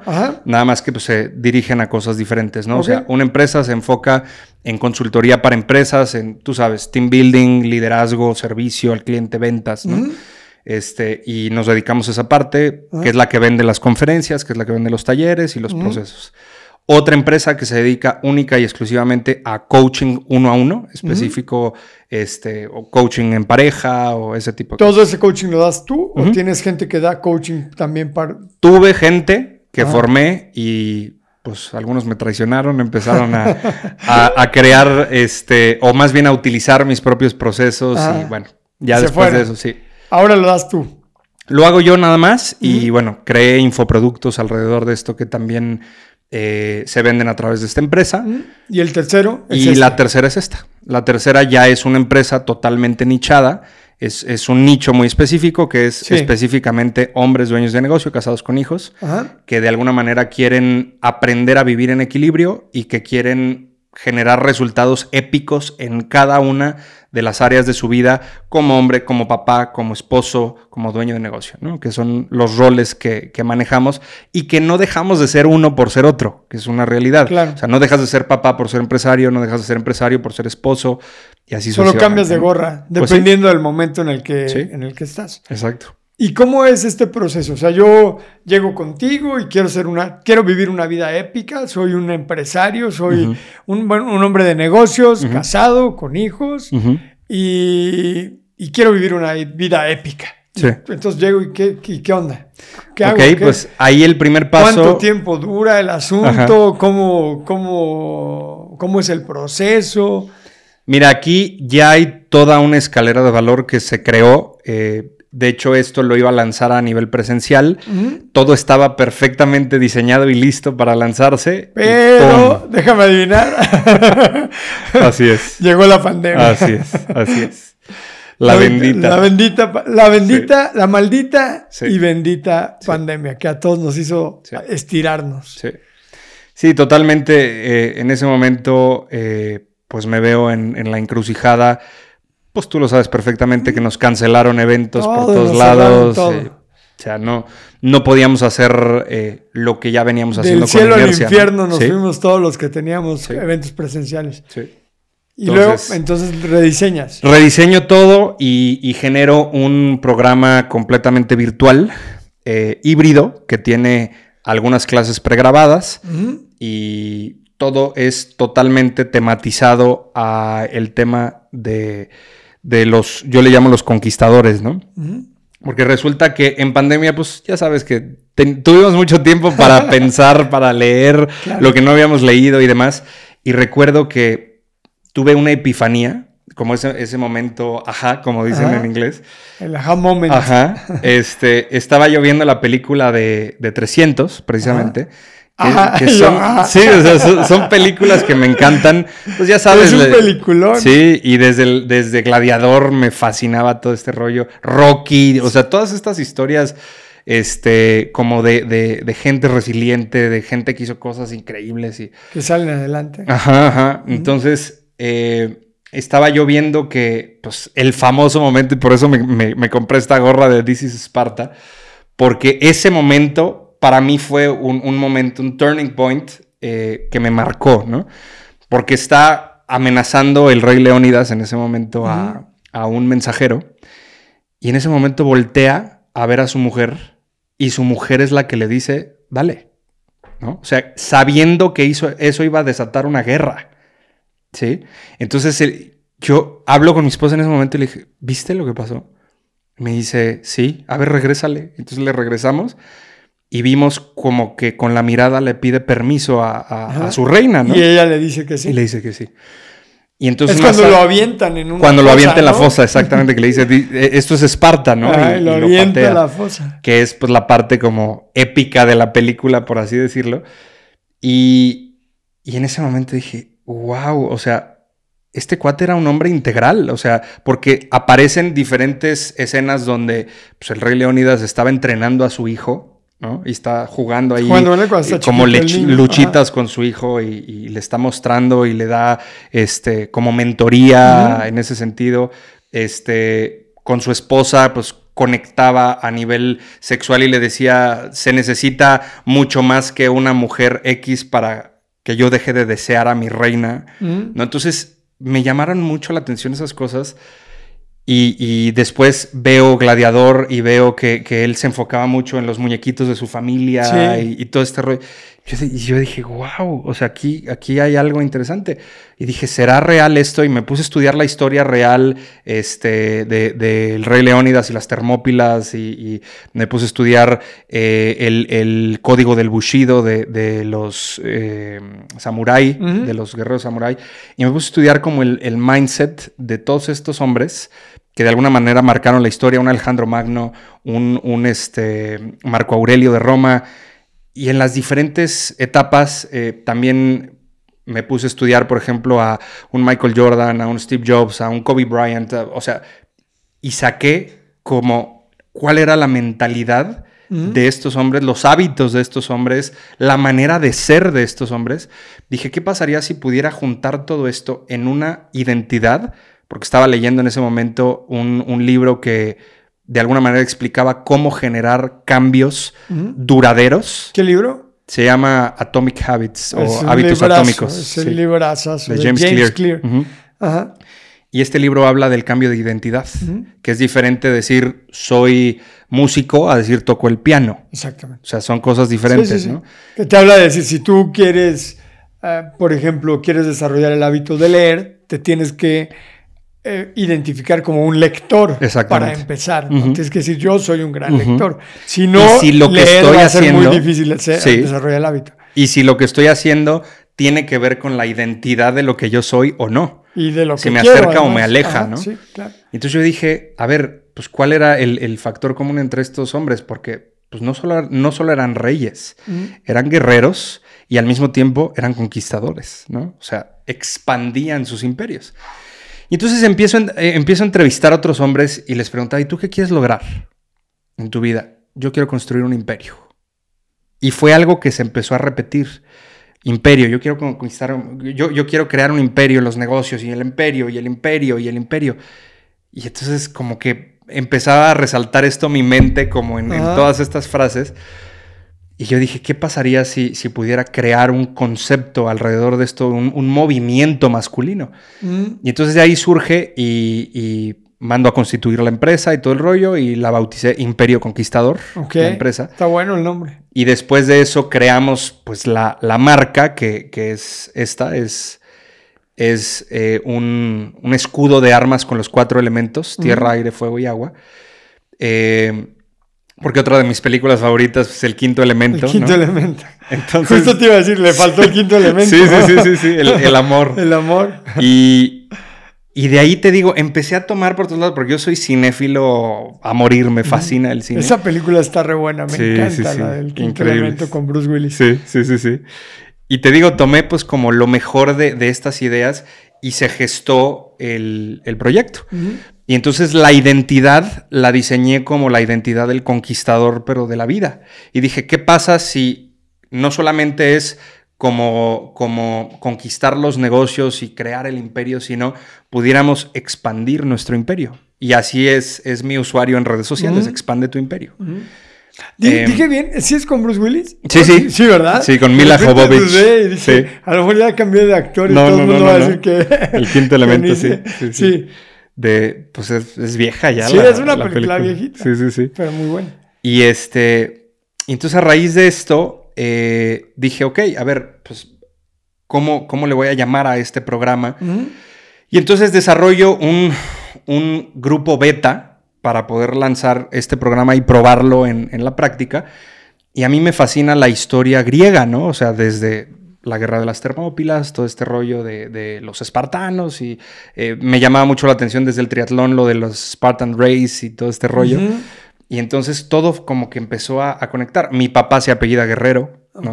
Entonces hay como muchas señales alrededor. Este, mi esposa se llama Brenda y Brenda significa el filo de la espada, ¿no? Entonces, o sea, muchas coincidencias entre comillas. Eh, Sí, ya que- que empiezas a encontrar, suceder, sí. tu, tu sistema reticular Sí. empieza a encontrar todas Sí, las cosas que hacen que, que jale tu concepto en tu mente y en tu vida. Sí, sí, sí, fue, fue como, como empezaron a, a- suceder todo eso. Y dije, a ver, ¿qué pasaría si esto verdaderamente tiene el potencial de impactar a un hombre en todos sus roles? Pues va a impactar al matrimonio. Y si se impacta el matrimonio, se van a impactar los hijos y la familia y por consecuencia el futuro. Y esa fue mi epifanía. Porque, pues, ya sabes, empezaron a brincar de repente. ¿Y por qué solo con hombres? Y tú trabajabas también con mujeres. Y me empezaron a, a tirar hate en redes sociales. Y les dije, no, no es nada personal, simplemente es el público al que quiero servir en este momento. Como hay coaches que solamente se dirigen o mentores que solo Exacto. se dirigen a, a mujeres empresarias Sí. o a mujeres que son que Sí. quieren ser mamás. o- Exacto. No, no, no, no tiene nada de, De malo. ¿sí? de, de malo, ¿no? Cada Sí. quien escoge el, el nicho. Y digo, sigo trabajando con mujeres todavía en la otra empresa, en temas de coaching personalizado. Sí. Ya hasta cierto punto, porque pues ya tampoco tengo mucha disponibilidad para hacer esto y lo sigo haciendo por amor al arte porque me encanta. Sí. De hecho, yo tengo una Este- amiga que hace ratito Sí. me escribió. Fue como muy chistoso porque teníamos un rato de no escribir, ¿no? Sí, sí.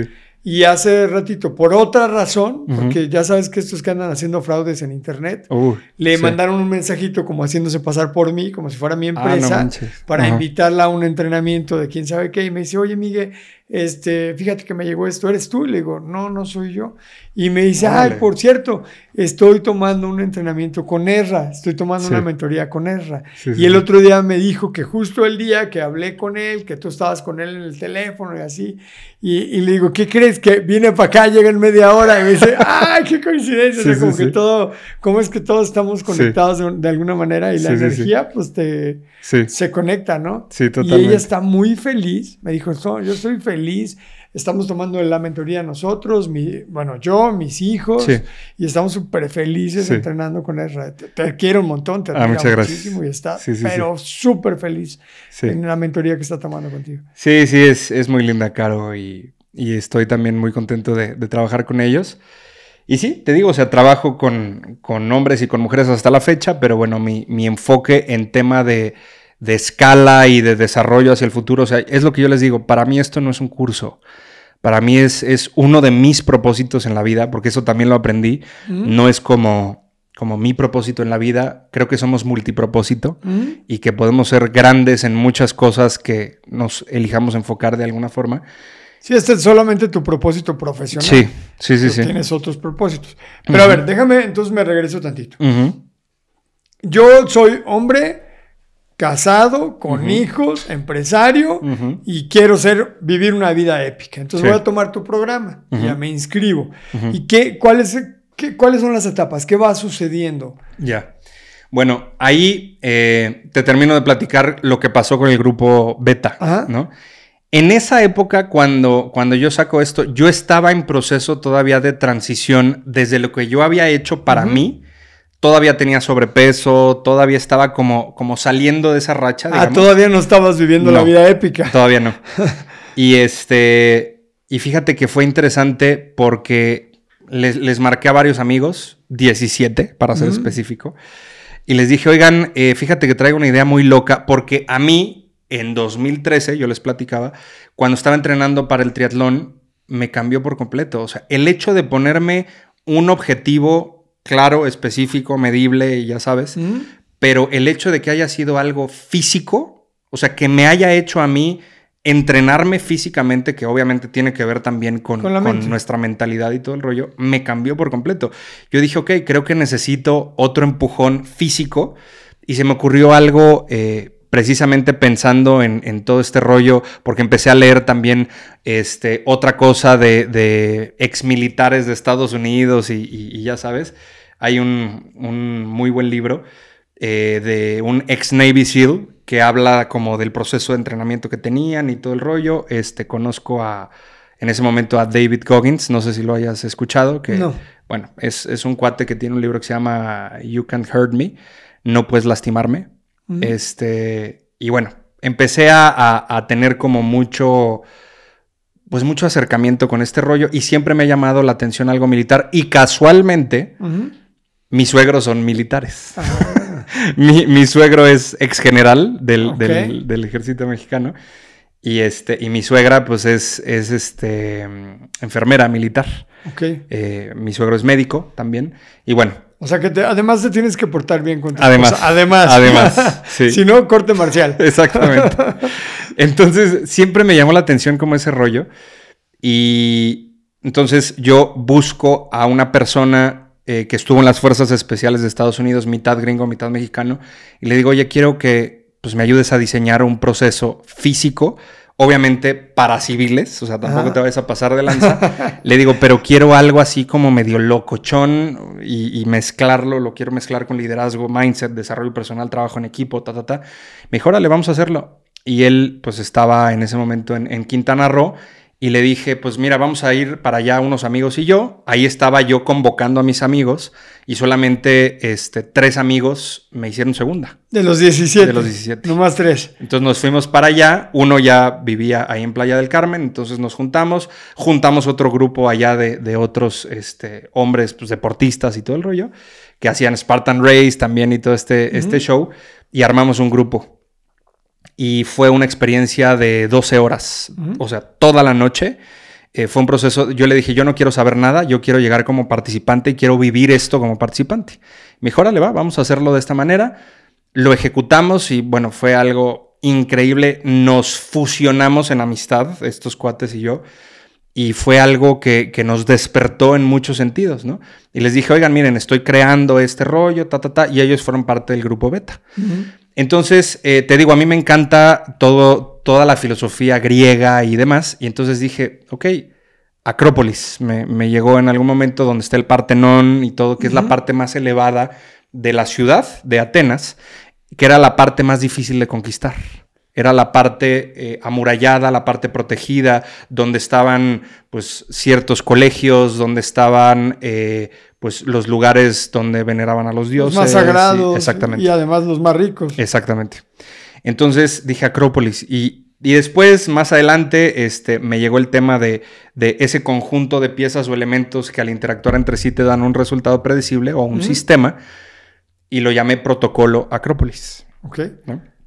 Entonces, hoy en día... Todos los nombres bien sexys. O sea, sí, está, sexy, sí, sí atrapa, sí atrapa. Sí, sí, y es algo que que te digo, surgió de, esta pasión por la historia y desde, desde que estaba en la escuela me encantaba la historia universal. Y bueno, para no hacerte el cuento más largo, em, el proceso de Protocolo Acrópolis dura cinco semanas.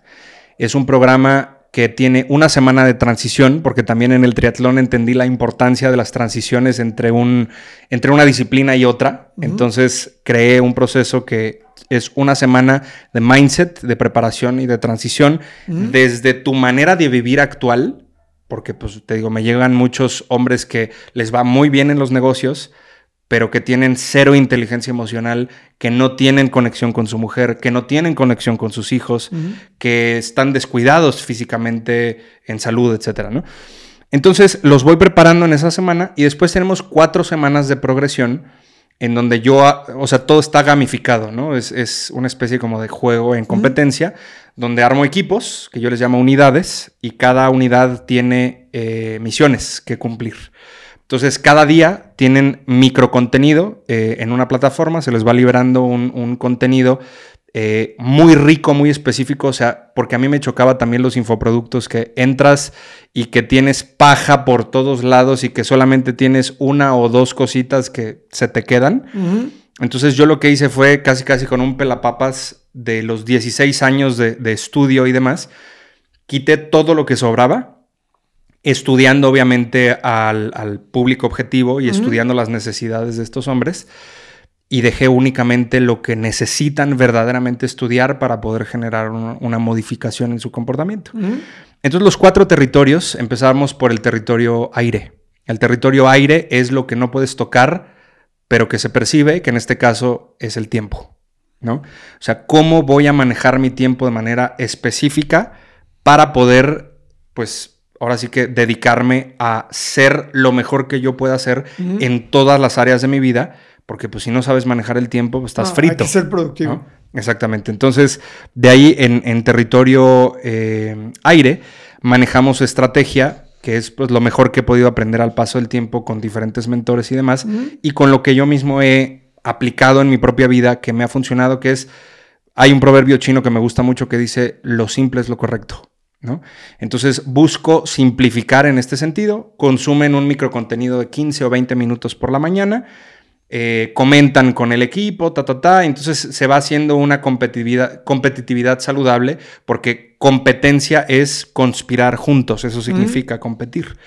Entonces, entre todos van avanzando, entre todos van creciendo, entre todos se van desarrollando y van compitiendo con otras, contra otras unidades, por así decirlo. Cada semana nos reunimos eh, en vivo este, y bueno, vamos viendo los, los avances y progresión lo cual nos llevó a que no solamente sea como un infoproducto que pues compré y nunca voy a ver, sino que el 100% de los que empieza lo termina. Después de graduarse Protocolo Acrópolis, me di cuenta que pues muchos hombres regresaban a sus hábitos anteriores, por alguna razón, ¿no? Eh, y yo les decía, pero ¿por qué, güey? Los entrevistaba y les decía, pero ¿por qué regresaste a hacer lo mismo, no? Hombres que me llegaban que, pues ya sabes, habían sido infieles, este, que, se habían metido incluso con prostitutas o cosas por el estilo, y que decían, pues eso es un servicio, eso, eso no es, eh, no, es, infidelidad, güey, ¿no? y, yo les decía, brother, ¿de verdad no alcanzas a ver lo que estás haciendo? Y, te digo, hombres que regresaban a comer mal, a volver a, no dormir adecuadamente, porque pues obviamente los, los reeducamos en ese sentido. Okay. Este, y entonces creé la segunda fase del proceso, que ya es una membresía anual, que se llama Mentalidad aplicada al progreso. Y en esta, eh, en esta modalidad lo que buscamos es que se mantengan en lo que hoy llamamos como el, camino del conquistador, que es todo lo que ya desarrollaron o todo lo que lograron conquistar de esos territorios de tierra, aire, fuego y agua, que por cierto, regresándome un poquito, eh, el segundo territorio en Acrópolis es el territorio fuego, que es reconectar con tu propósito, con tu fuego interior, con quién eres en realidad, con tu salud extrema, ¿no? Y ya estando bien como origen, entramos al tercer eh, territorio, que es territorio agua, donde conectas con tu esposa, donde entiendes las sexualidades de otro punto de vista más en conexión, donde entiendes cómo conectar con tus hijos, dependiendo de la etapa donde te encuentres. Y terminamos con territorio tierra, que es esta parte de cultura financiera, entender cómo delegar, cómo crear activos en el negocio, ta, ta, ta, ¿no? Entonces, eh, en, esa segunda fase, ya logramos que, que, de los que pasan de la fase 1 a la fase 2, que bueno, tú sabes perfectamente bien que no todos eligen pasar al siguiente nivel, hay quienes se quedan en el camino. Sí. Entonces entran a esta membresía donde ya nos reunimos igual cada semana, donde hay ciertas, eh, digamos, ciertos retos, ciertas condiciones de progreso y de desarrollo, donde ya hay una, una, hermandad, donde se genera una, una comunidad. Tenemos un, un, bloque que es esta parte de el ciclo de vulnerabilidad, donde tenemos este espacio para decir, tengo miedo, a tal cosa donde este, me siento débil en esto o no está saliendo como donde me se gustaría. Vale tus emociones. Sí. Entonces de eso se trata esa fase y la última fase es el campamento, que ahora ya es un campamento de cinco días y cuatro noches en una ubicación alejada, secreta, no saben en dónde es, no saben en dónde están, se les retira el celular, se les retira todo esto, sí tienen acceso una vez al día al celular, pero pues no saben en dónde se encuentran, no saben lo que va a pasar, etc. Y durante cinco días se meten en un proceso de, valga la redundancia, de inmersión total, donde ya se les ponen ciertas dinámicas eh, que se basan en el, entrenamiento, en el entrenamiento militar que viven los Navy SEALs, por ejemplo. Obviamente no a los niveles de intensidad de, ellos, pero sí es intenso. pero sí es intenso. y, este, y divertido, seguro. Y divertido, sí. Algunos programas dentro del proceso, sinceramente, pues son dolorosos, son, no son divertidos, pero son necesarios. Eh, ¿Dolorosos emocional, o físicamente? No, no, no. Nunca, nunca ponemos en peligro a la gente de ninguna manera pero sí es confrontar ciertas cosas de, la niñez, ciertas cosas complicadas de la vida que no han querido este, trabajar. Entonces ahí se termina de hacer la limpieza de todo lo que se, quedó pendiente, por así decirlo, que no entraron a ese nivel de profundidad. Y es donde terminamos de quebrar la identidad anterior para lograr la, identidad del conquistador. Y entonces...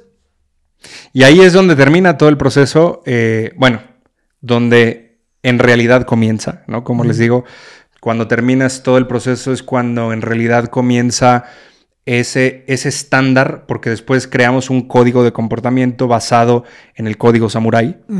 Este, y entre todos armamos lo que hoy se le conoce como el códice del conquistador, que de alguna manera es el horizonte o el estándar que queremos lograr como hombres integrales, como hombres multidimensionales, eh, siendo el mejor papá que puedo ser, el mejor hombre que puedo ser, el mejor líder en los negocios que puedo ser y el mejor esposo que puedo ser, ¿no? Porque creo que sí se puede lograr todo. claro, y a ver, ¿y tu esposa ¿cómo te percibe ahora? ¿Cómo es, o más bien, ¿cómo es tu relación de pareja? es una relación que estaba hecha un caos por un tema de salud con el niño, por un tema de salud emocional tuya y también seguramente de tu esposa. Y como roomies, de la chingada toda la relación, de la chingada el tema de la salud con el niño. Y, y hoy, ¿cómo está todo? Fíjate que hoy afortunadamente muy padre. Nos llevamos muy bien en general, nos amamos mucho, nos apoyamos mucho buscamos trabajar en equipo, ¿no? Que pues creo que eso es lo más complejo, como verdaderamente compaginarnos, yo reconocer sus habilidades, ella reconocer las mías, buscar eh, contemplarnos desde el amor y no desde una competencia de ver quién tiene la razón o quién es mejor o lo que sea. Y buscamos cada quien aportar lo mejor que puede, no solamente a la relación, sino también a la familia también a nuestros hijos. Hoy tenemos dos hijos, ¿no? Y, el segundo sin temas de salud? Afortunadamente sí, sin temas de salud. ¿Cuánto tiempo les llevó a enderezar el barco? Pues desde que tomé la decisión de, darle un vuelco, fueron posiblemente como unos tres meses más o menos. Ah, fue poquito. Pensé que me ibas a decir dos años. No. Fue, fue, poquito tiempo. No, porque los dos tenemos herramientas importantes. O sea, ella es coach también, ella es coach ontológico. Eh, y los dos con herramientas, pues digo, creo que saber y no hacer es no saber, como les digo, pero si tú utilizas las herramientas y utilizas pues lo que otras personas incluso ya han podido resolver, pues te vas a ahorrar mucho tiempo, ¿no? O sea, lo que una persona normal igual si hubiera tardado tres años, pues nosotros lo pudimos hacer en tres meses, ¿no? Okay.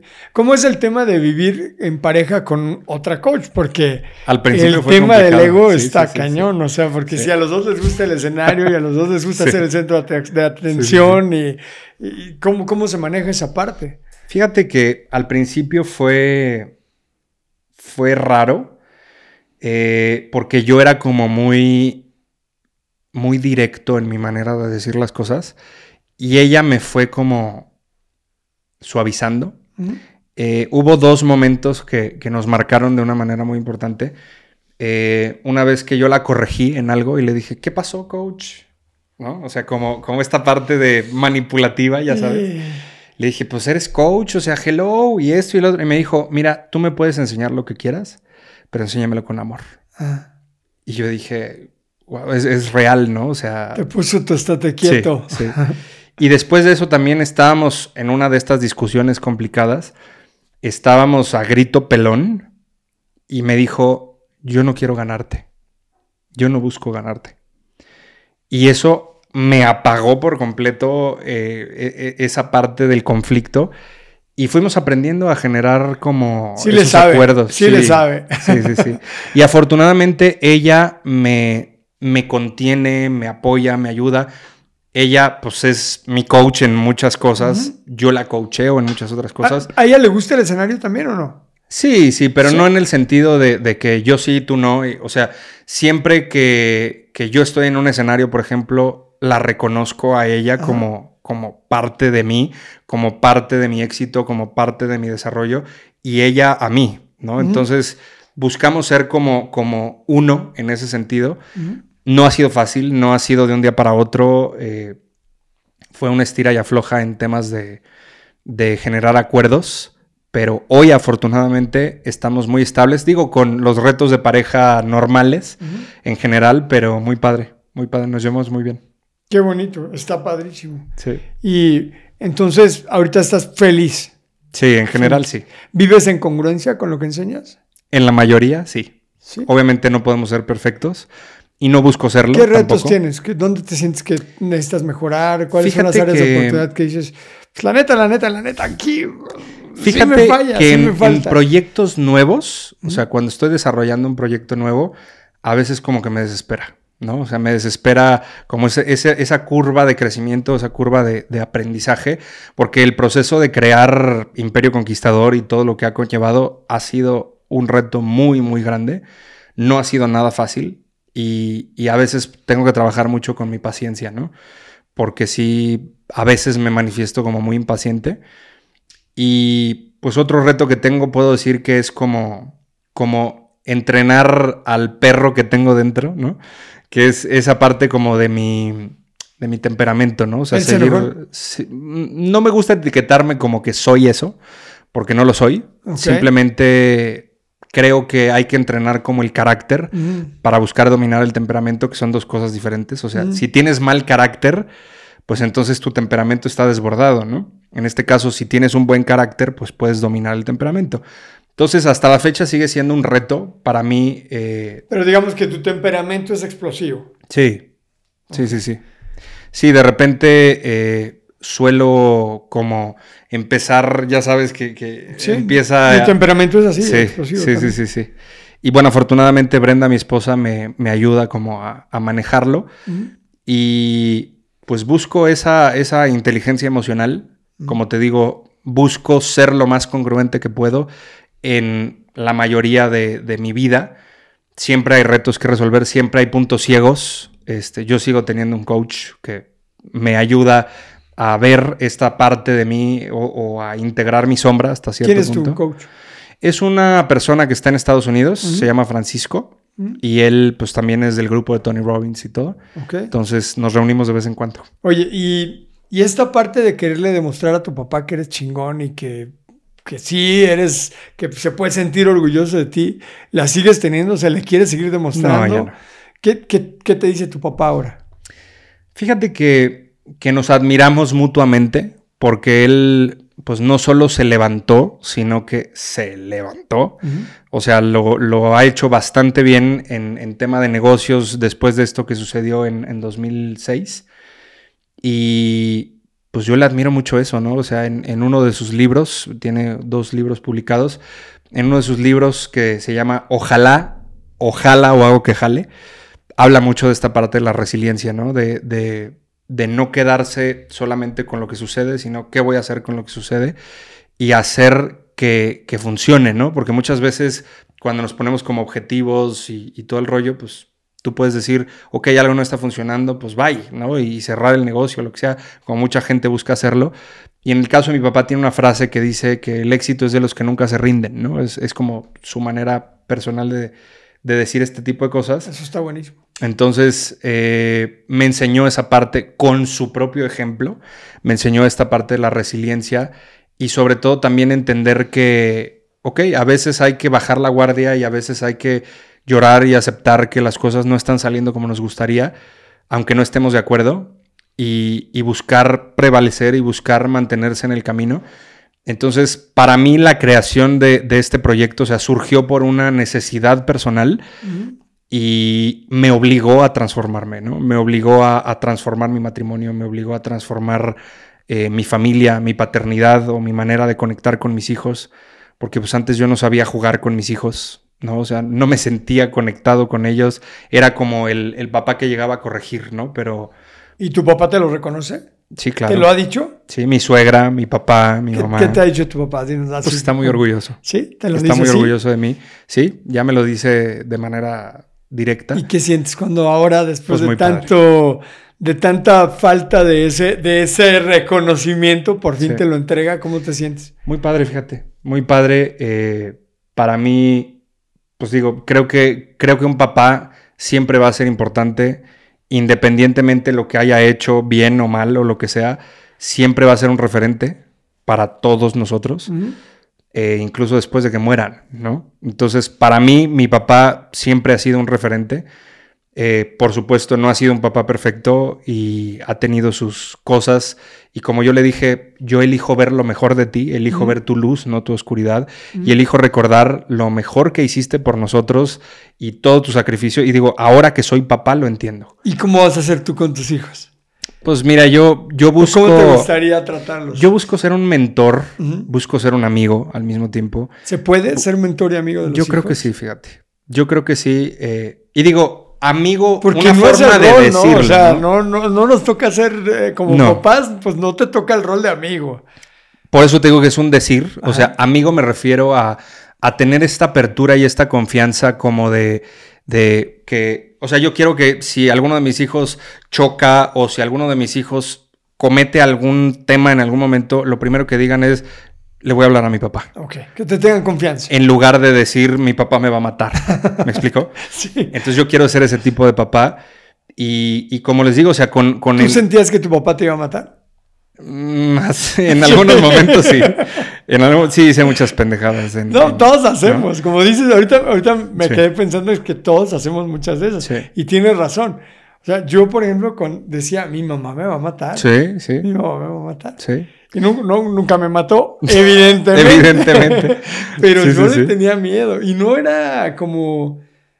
Ahora que lo veo, ni siquiera era que me fuera a agarrar a chanclazos o no, solo solo de alguna manera le tenía susto. Sí. Pero tampoco era una persona que me fue, nunca me golpeó ni nada.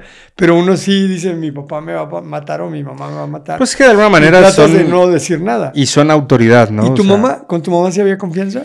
Sí, aunque mi mamá también, pues era, era ah, rígida, ¿no? También, sí, sí, también era. ¿Y hoy cómo la llevas con ella? Padrísimo. ¿Sí? Sí, siempre he sido de alguna manera muy cercano a, a mi mamá.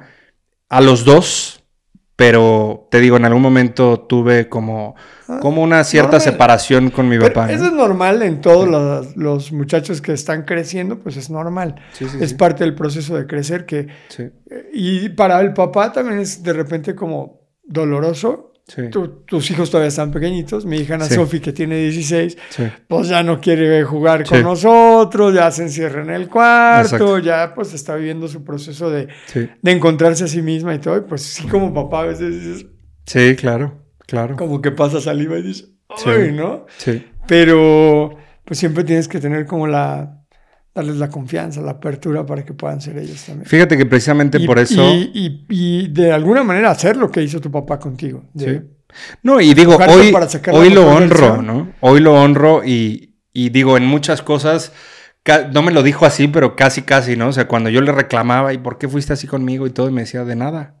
O sea, ve lo que eres, ve lo que estás haciendo, ve lo que has logrado a tu edad y todo el rollo. Entonces hoy lo veo, ¿no? O sea, hoy yo puedo decir abiertamente que yo, o sea, soy lo que soy gracias a cómo fue mi papá, cómo fue mi mamá conmigo.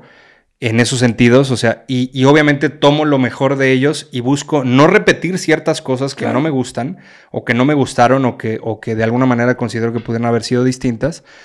Eh, y tomo lo mejor y lo replico con, con mis hijos, ¿no? Y obviamente, pues ya con, con, Brenda, mi esposa, pues generamos otro tipo de ambiente. Brenda viene de, de una, un, un matrimonio este, que se, divorciaron. Ah, se divorciaron.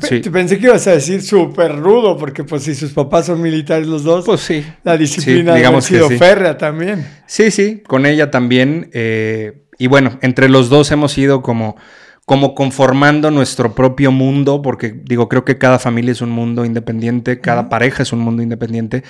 Y, precisamente por eso me metí mucho a estudiar también la paternidad en diferentes fases, porque a pesar de que tengo hijos chiquitos y todo, me preparé para lo que viene. Entrevistado a mucha gente también que tiene hijos en diferentes etapas y para saber qué funciona, qué no funciona, cómo, cómo manejarnos de mejor manera, cómo generar estrategias para ser mejores en ese sentido, ¿no? Porque en la comunidad, pues te digo, tenemos hombres de diferentes edades, tenemos hombres en sus 20, tenemos hombres en sus 60, ¿no? Entonces es, como muy, muy variado, pero pues ha sido toda, toda una aventura, sigue siendo toda una aventura y como les digo, para mí es, es perpetuo, es un crecimiento que no termina y es redescubrirme, seguir creciendo, seguir mejorando eh, y donde uno enseña, varios aprenden, ¿no? Entonces en ese sentido, yo sigo aprendiendo de mis estudiantes, que muchos de ellos son buenos amigos míos, este, hacemos negocios juntos, nos apoyamos juntos,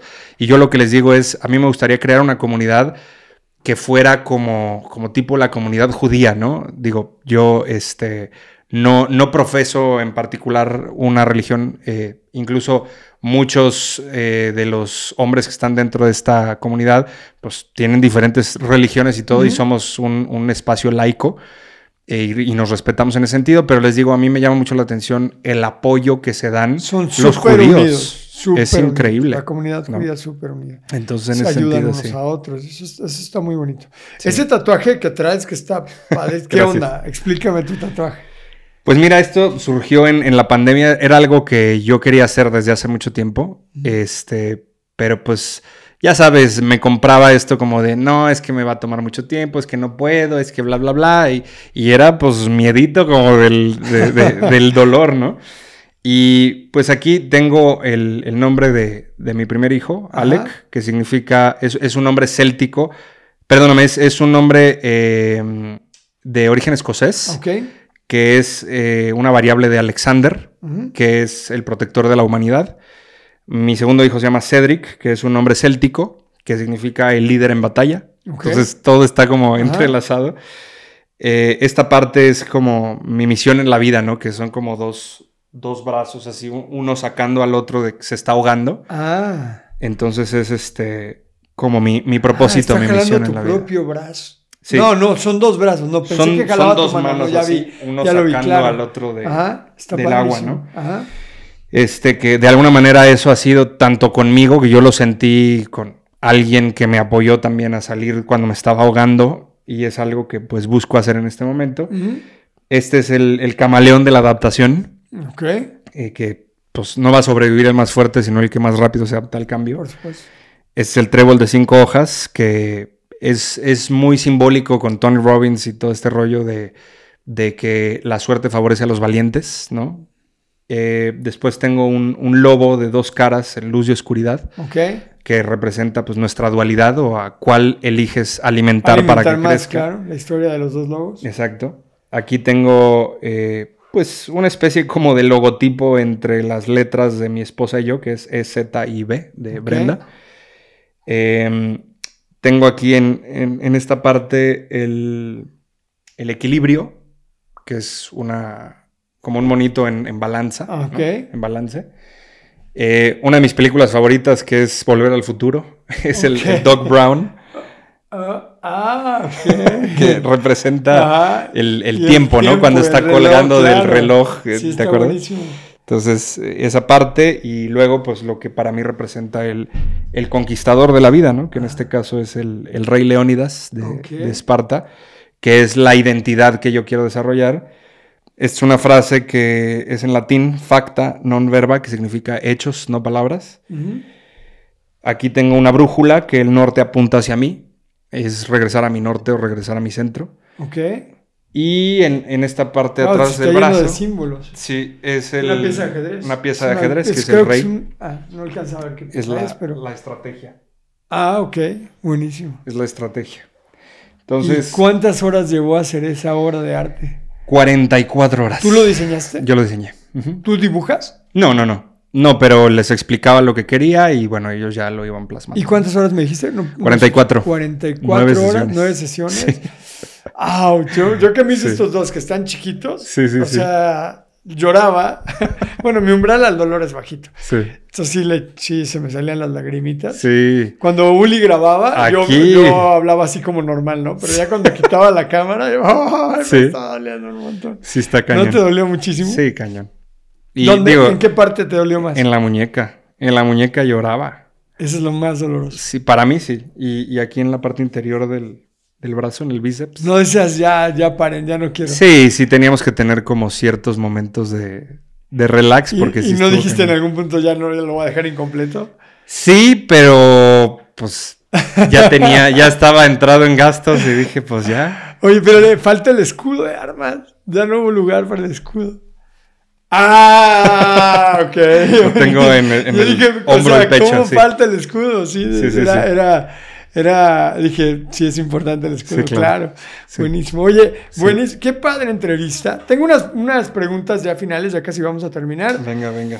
Vamos a empezar con la ronda de preguntas rápidas para Erra Venga, Michel. Con gusto. Ronda de preguntas rápidas. Número uno, autor de desarrollo personal favorito. Robin Sharma, sin duda. Dos, lugar de vacaciones que más te ha gustado. Bali. Tres, pizza, hot dog o hamburguesa.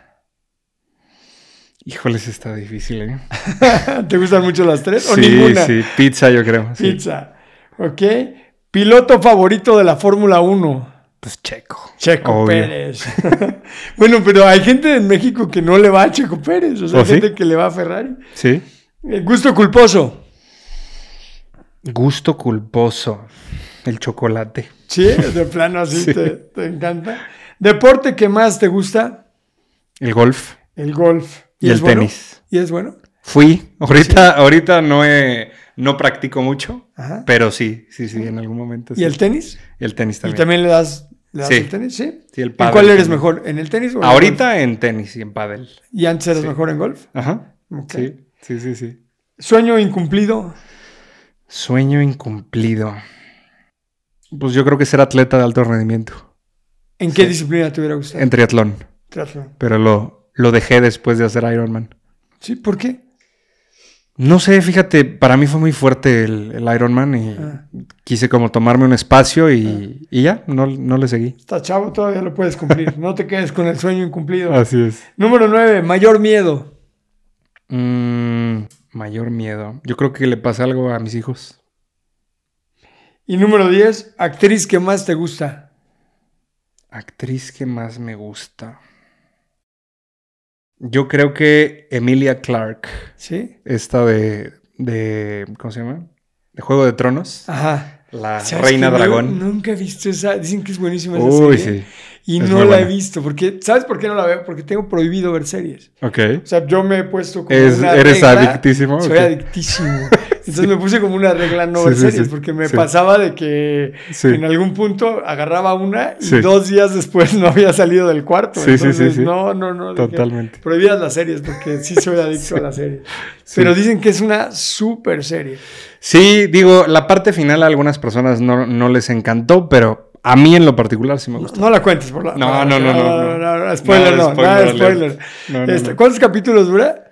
Uy, son siete temporadas. Uy, o sea, todos los capítulos. sí. Sí. sí hay que estar ahí dispuesto a invertir una Pero fíjate, se- serie, mi serie favorita hasta la fecha, yo creo que La Casa de Papel.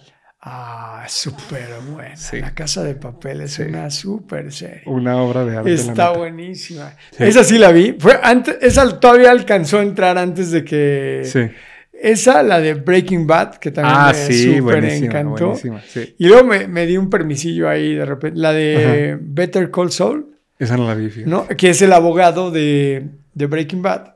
Ah, sí, sí, sí, claro, sí, Este, sí. bueno, no la vi, pero sí. Igual lo pronuncié de la chingada, ¿no? Porque pronunció medio feo el inglés. Pero esa serie también está muy Sí. buena. Que ahorita la gente está súper enojada porque no le dieron el Globo de Oro o una cosa así, que la gente Ah, esperaba que él iba a ganar. Y ganó otra serie, ¿no? Pero esa también está, está cotorra. Oye, otras preguntitas. A ver, ¿Qué onda? tres. ¿Para ti qué es el éxito? Mira, para mí el éxito es una combinación de varias cosas. Por un lado, oportunidad, por otro lado, habilidad, por otro lado, mentalidad y por otro lado, esta parte de saber disfrutar, que fue algo que a mí me costó mucho trabajo, o sea, aprender a disfrutar como de mis logros o, o de alguna manera como darme a mí mismo esa palmadita, más allá de buscar la validación externa, llámese de mi papá o del entorno, de lo que sea, o el aplauso, como esa, esa validación propia de decir bien, o sea, y, y disfrutarlo, ¿no? Celebrar. ¿Te sientes exitoso?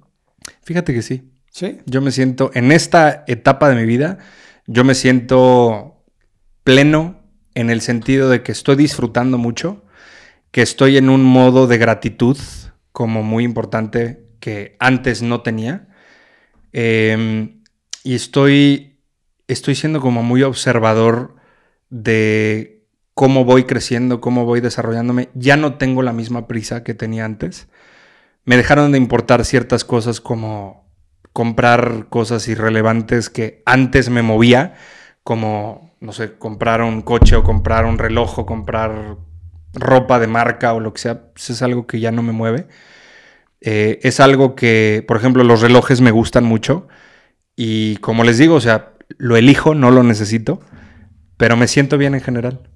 Si le tuvieras que dar tres consejos a las personas para tener éxito, pero económico. ¿cuáles serían tus tres consejos? Pues mira, yo creo que para el tema económico, para la vida, para el matrimonio, yo creo que aplica igual. Es la misma mente la que maneja todo. Y como haces algo, haces todo, decía uno de mis mentores. Eh, yo creo particularmente que por un lado son los hábitos, ¿sí? O sea, cuidar mucho de tus hábitos, porque finalmente es lo que construye la identidad, dice James Clear en, en este libro de hábitos atómicos. Y por un lado, esa dimensión, ¿no? El, qué haces todos los días. Esas pequeñas decisiones que tú tomas que posiblemente para mucha gente crean que es irrelevante. De que si me duermo temprano, que si me levanto temprano, que si como bien, que si hago ejercicio, que si tomo agua en lugar de refresco. O sea, todas esas cosas cuentan y suman, por un lado. Por otro lado, creo que tener claridad. Hay una pregunta que, que me hicieron hace mucho, eh, precisamente en, en Date with Destiny con Tony. Robbins. Eh, y me voló la cabeza, ¿no? Es esta pregunta de ¿quién quiere ser un día antes de morir? Porque muchas veces nos preguntamos como, pues, ¿qué quieres hacer en cinco años o en diez años o lo que sea? Pero a ver, ¿quién quiere ser un día antes de morir? Voltear hacia atrás y decir, ¿qué logré? ¿Cuál, cuál es mi legado? ¿no? O sea, independientemente de la lana que ganaste, independientemente de los negocios que escalaste, quién fuiste, o sea, verdaderamente impactaste, cómo se van a quedar tus hijos, con qué se van a quedar tus hijos, porque muchas veces es esta parte como de, es que quiero darle a mis hijos lo que nunca me dieron, pues mejor enséñales lo que nunca te enseñaron, Claro. ¿no? Que va por ahí, por, por esa, ese lado. Que está difícil porque a veces no sabes lo que no sabes. Pues sí, sí, por supuesto. Pero bueno, creo que de alguna manera le, llegamos- le llevamos ventaja a los hijos en, en ciertos aspectos.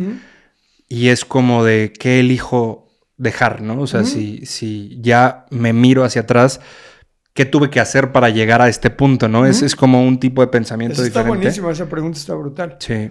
Y, y yo creo que la última parte es cuidar tus relaciones, ¿no? Cuidar tu, tu relación de pareja particularmente. Hay un estudio que lleva casi 100 años de Harvard en el tema de la felicidad y han podido determinar que una parte esencial para lograr longevidad, felicidad, satisfacción y sentirte de alguna manera como bendecido, lo que esto signifique para ti, es la, la estabilidad y el amor en pareja.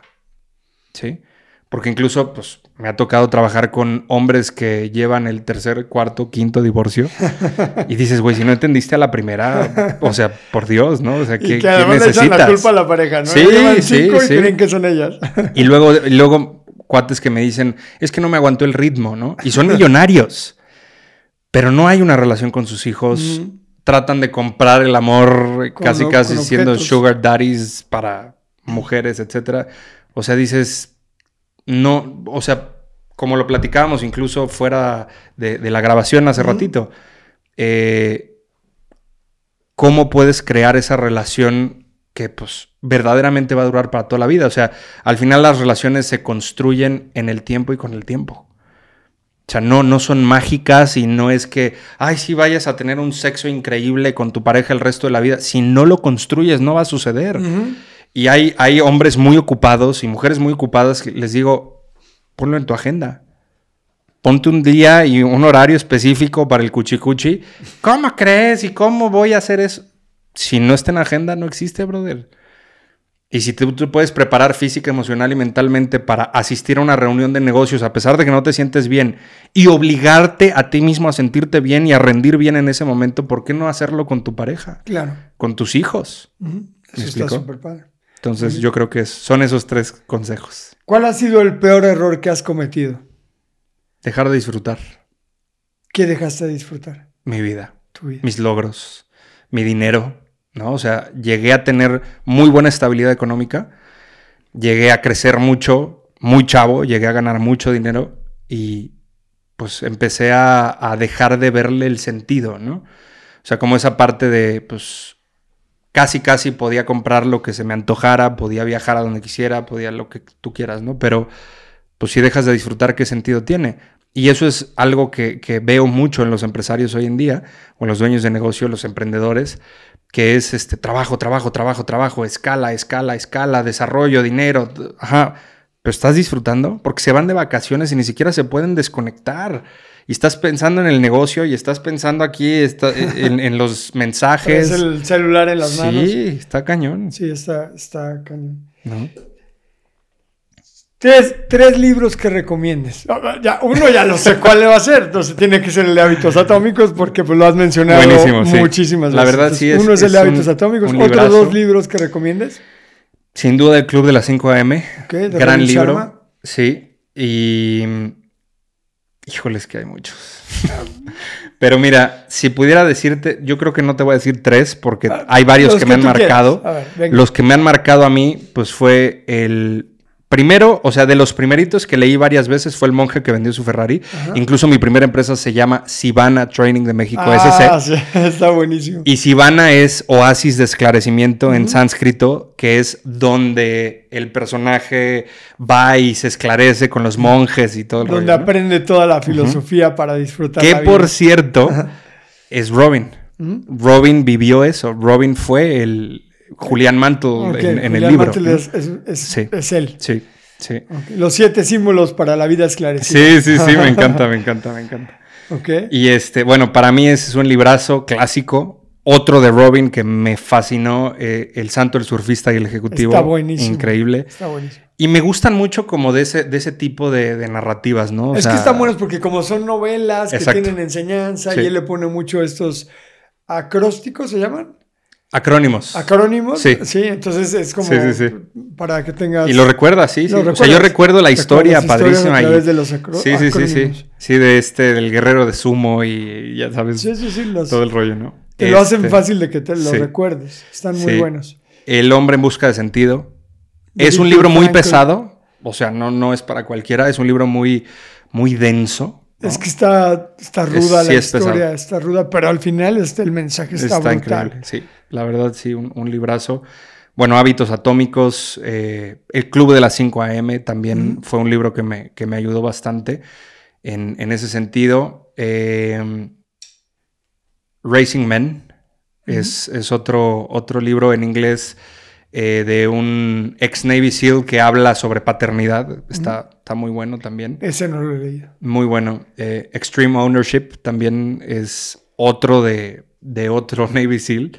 Bueno, a mí me gusta mucho todo ese rollo. Como ese tema. Sí, yo creo que son como, como de los libros que más me, me han marcado o que más han influido de alguna forma en, en mí. Están buenísimas las recomendaciones. Pues de esos hay como tres que no he leído, así que ya me los voy a aventar. bueno, el, efecto compuesto de, Darren, también es, genial. Este, también en algún momento me, me, fui a entrenar con él a Las Vegas. Entonces también lo, lo admiro bastante. Ahí muy padre. tengo la foto con él. Ah, sí, ahí lo tengo. Con él que también me tocó ir a entrenar. Sí, sí, sí. El, el, efecto compuesto sí es un, un, librazo de cabecera que hay que, sí, cómo no que hay que echarse sí o sí. Sí, sí, sí, sí. Oye, dos preguntas ya para terminar. Ajá. Bueno, creo que son tres. Si pudieras tomarte un cafecito con alguien que admires mucho, vivo o muerto, ¿con quién sería? Tony Robbins, por supuesto. ¿Y qué le preguntarías? solo, a ver, si solo le puedes hacer una pregunta, ¿qué le preguntarías? ¿Cuál sería el consejo que se daría a sí mismo a los 34 años? Si pudiera hacerlo ahorita a mis 34. Ok. ¿No? Cuando iba de alguna manera como escalando en, ese sentido. Este, y sobre todo le preguntaría sobre un consejo respecto a errores que llegó a cometer. O sea, ¿cuáles fueron sus errores y sus aprendizajes en esa etapa? Ok. Es lo que yo preguntaría. Súper bueno. Y la última, ¿para ti qué significa vivir en modo fuego? Para mí, vivir en modo fuego yo creo que es vivir bajo mis propios términos simplemente en mi concepto de libertad, ¿no? Hacer lo que quiera, cuando quiera, donde quiera, durante el tiempo que quiera, con quien yo quiera. Eso es vivir en modo fuego. Para mí, sí. Está buenísimo. Pues ahí lo tienen, esta súper entrevista con Erra Michel, empresario, un joven de verdad, pero un fenómeno, 34 años, desde los 17 años, inmerso en el mundo del desarrollo personal, que ha creado unos entrenamientos magníficos que han cambiado la vida de muchas personas, sobre todo enfocados para hombres, empresarios, casados, con hijos, que quieran vivir vidas épicas. Ha sido una delicia tenerte aquí en el programa. Muchas gracias, hermanita. Por estar en Vivir en Modo Fuego, mi querido Ezra. Lo aprecio muchísimo. Y mis queridos rebeldes, ¡viva la vida en modo fuego! Todos los años, todos los meses, todas las semanas, todos los días, todas las horas, todos los minutos y cada uno de los segundos de tu vida, vívelos en modo fuego, porque es la única forma como un rebelde se puede dar el lujo de vivir. Porque una es la oportunidad que tienes de trascender en esta vida. Una es la oportunidad que tienes de aprovechar el regalo más valioso que te fue dado, tu vida. Por eso tienes que vivirla en modo fuego. Vive la vida en modo fuego a cada instante, mi querido rebelde. Gracias por dejarme ser parte de tu vida e intentar agregar un granito de arena para que tu vida sea más próspera y más feliz. Gracias por dejarme vivir mi propósito de vida a través de servirte. Te amo con todo mi corazón. Nos vemos en el siguiente episodio de Vivir en modo fuego. Adiós.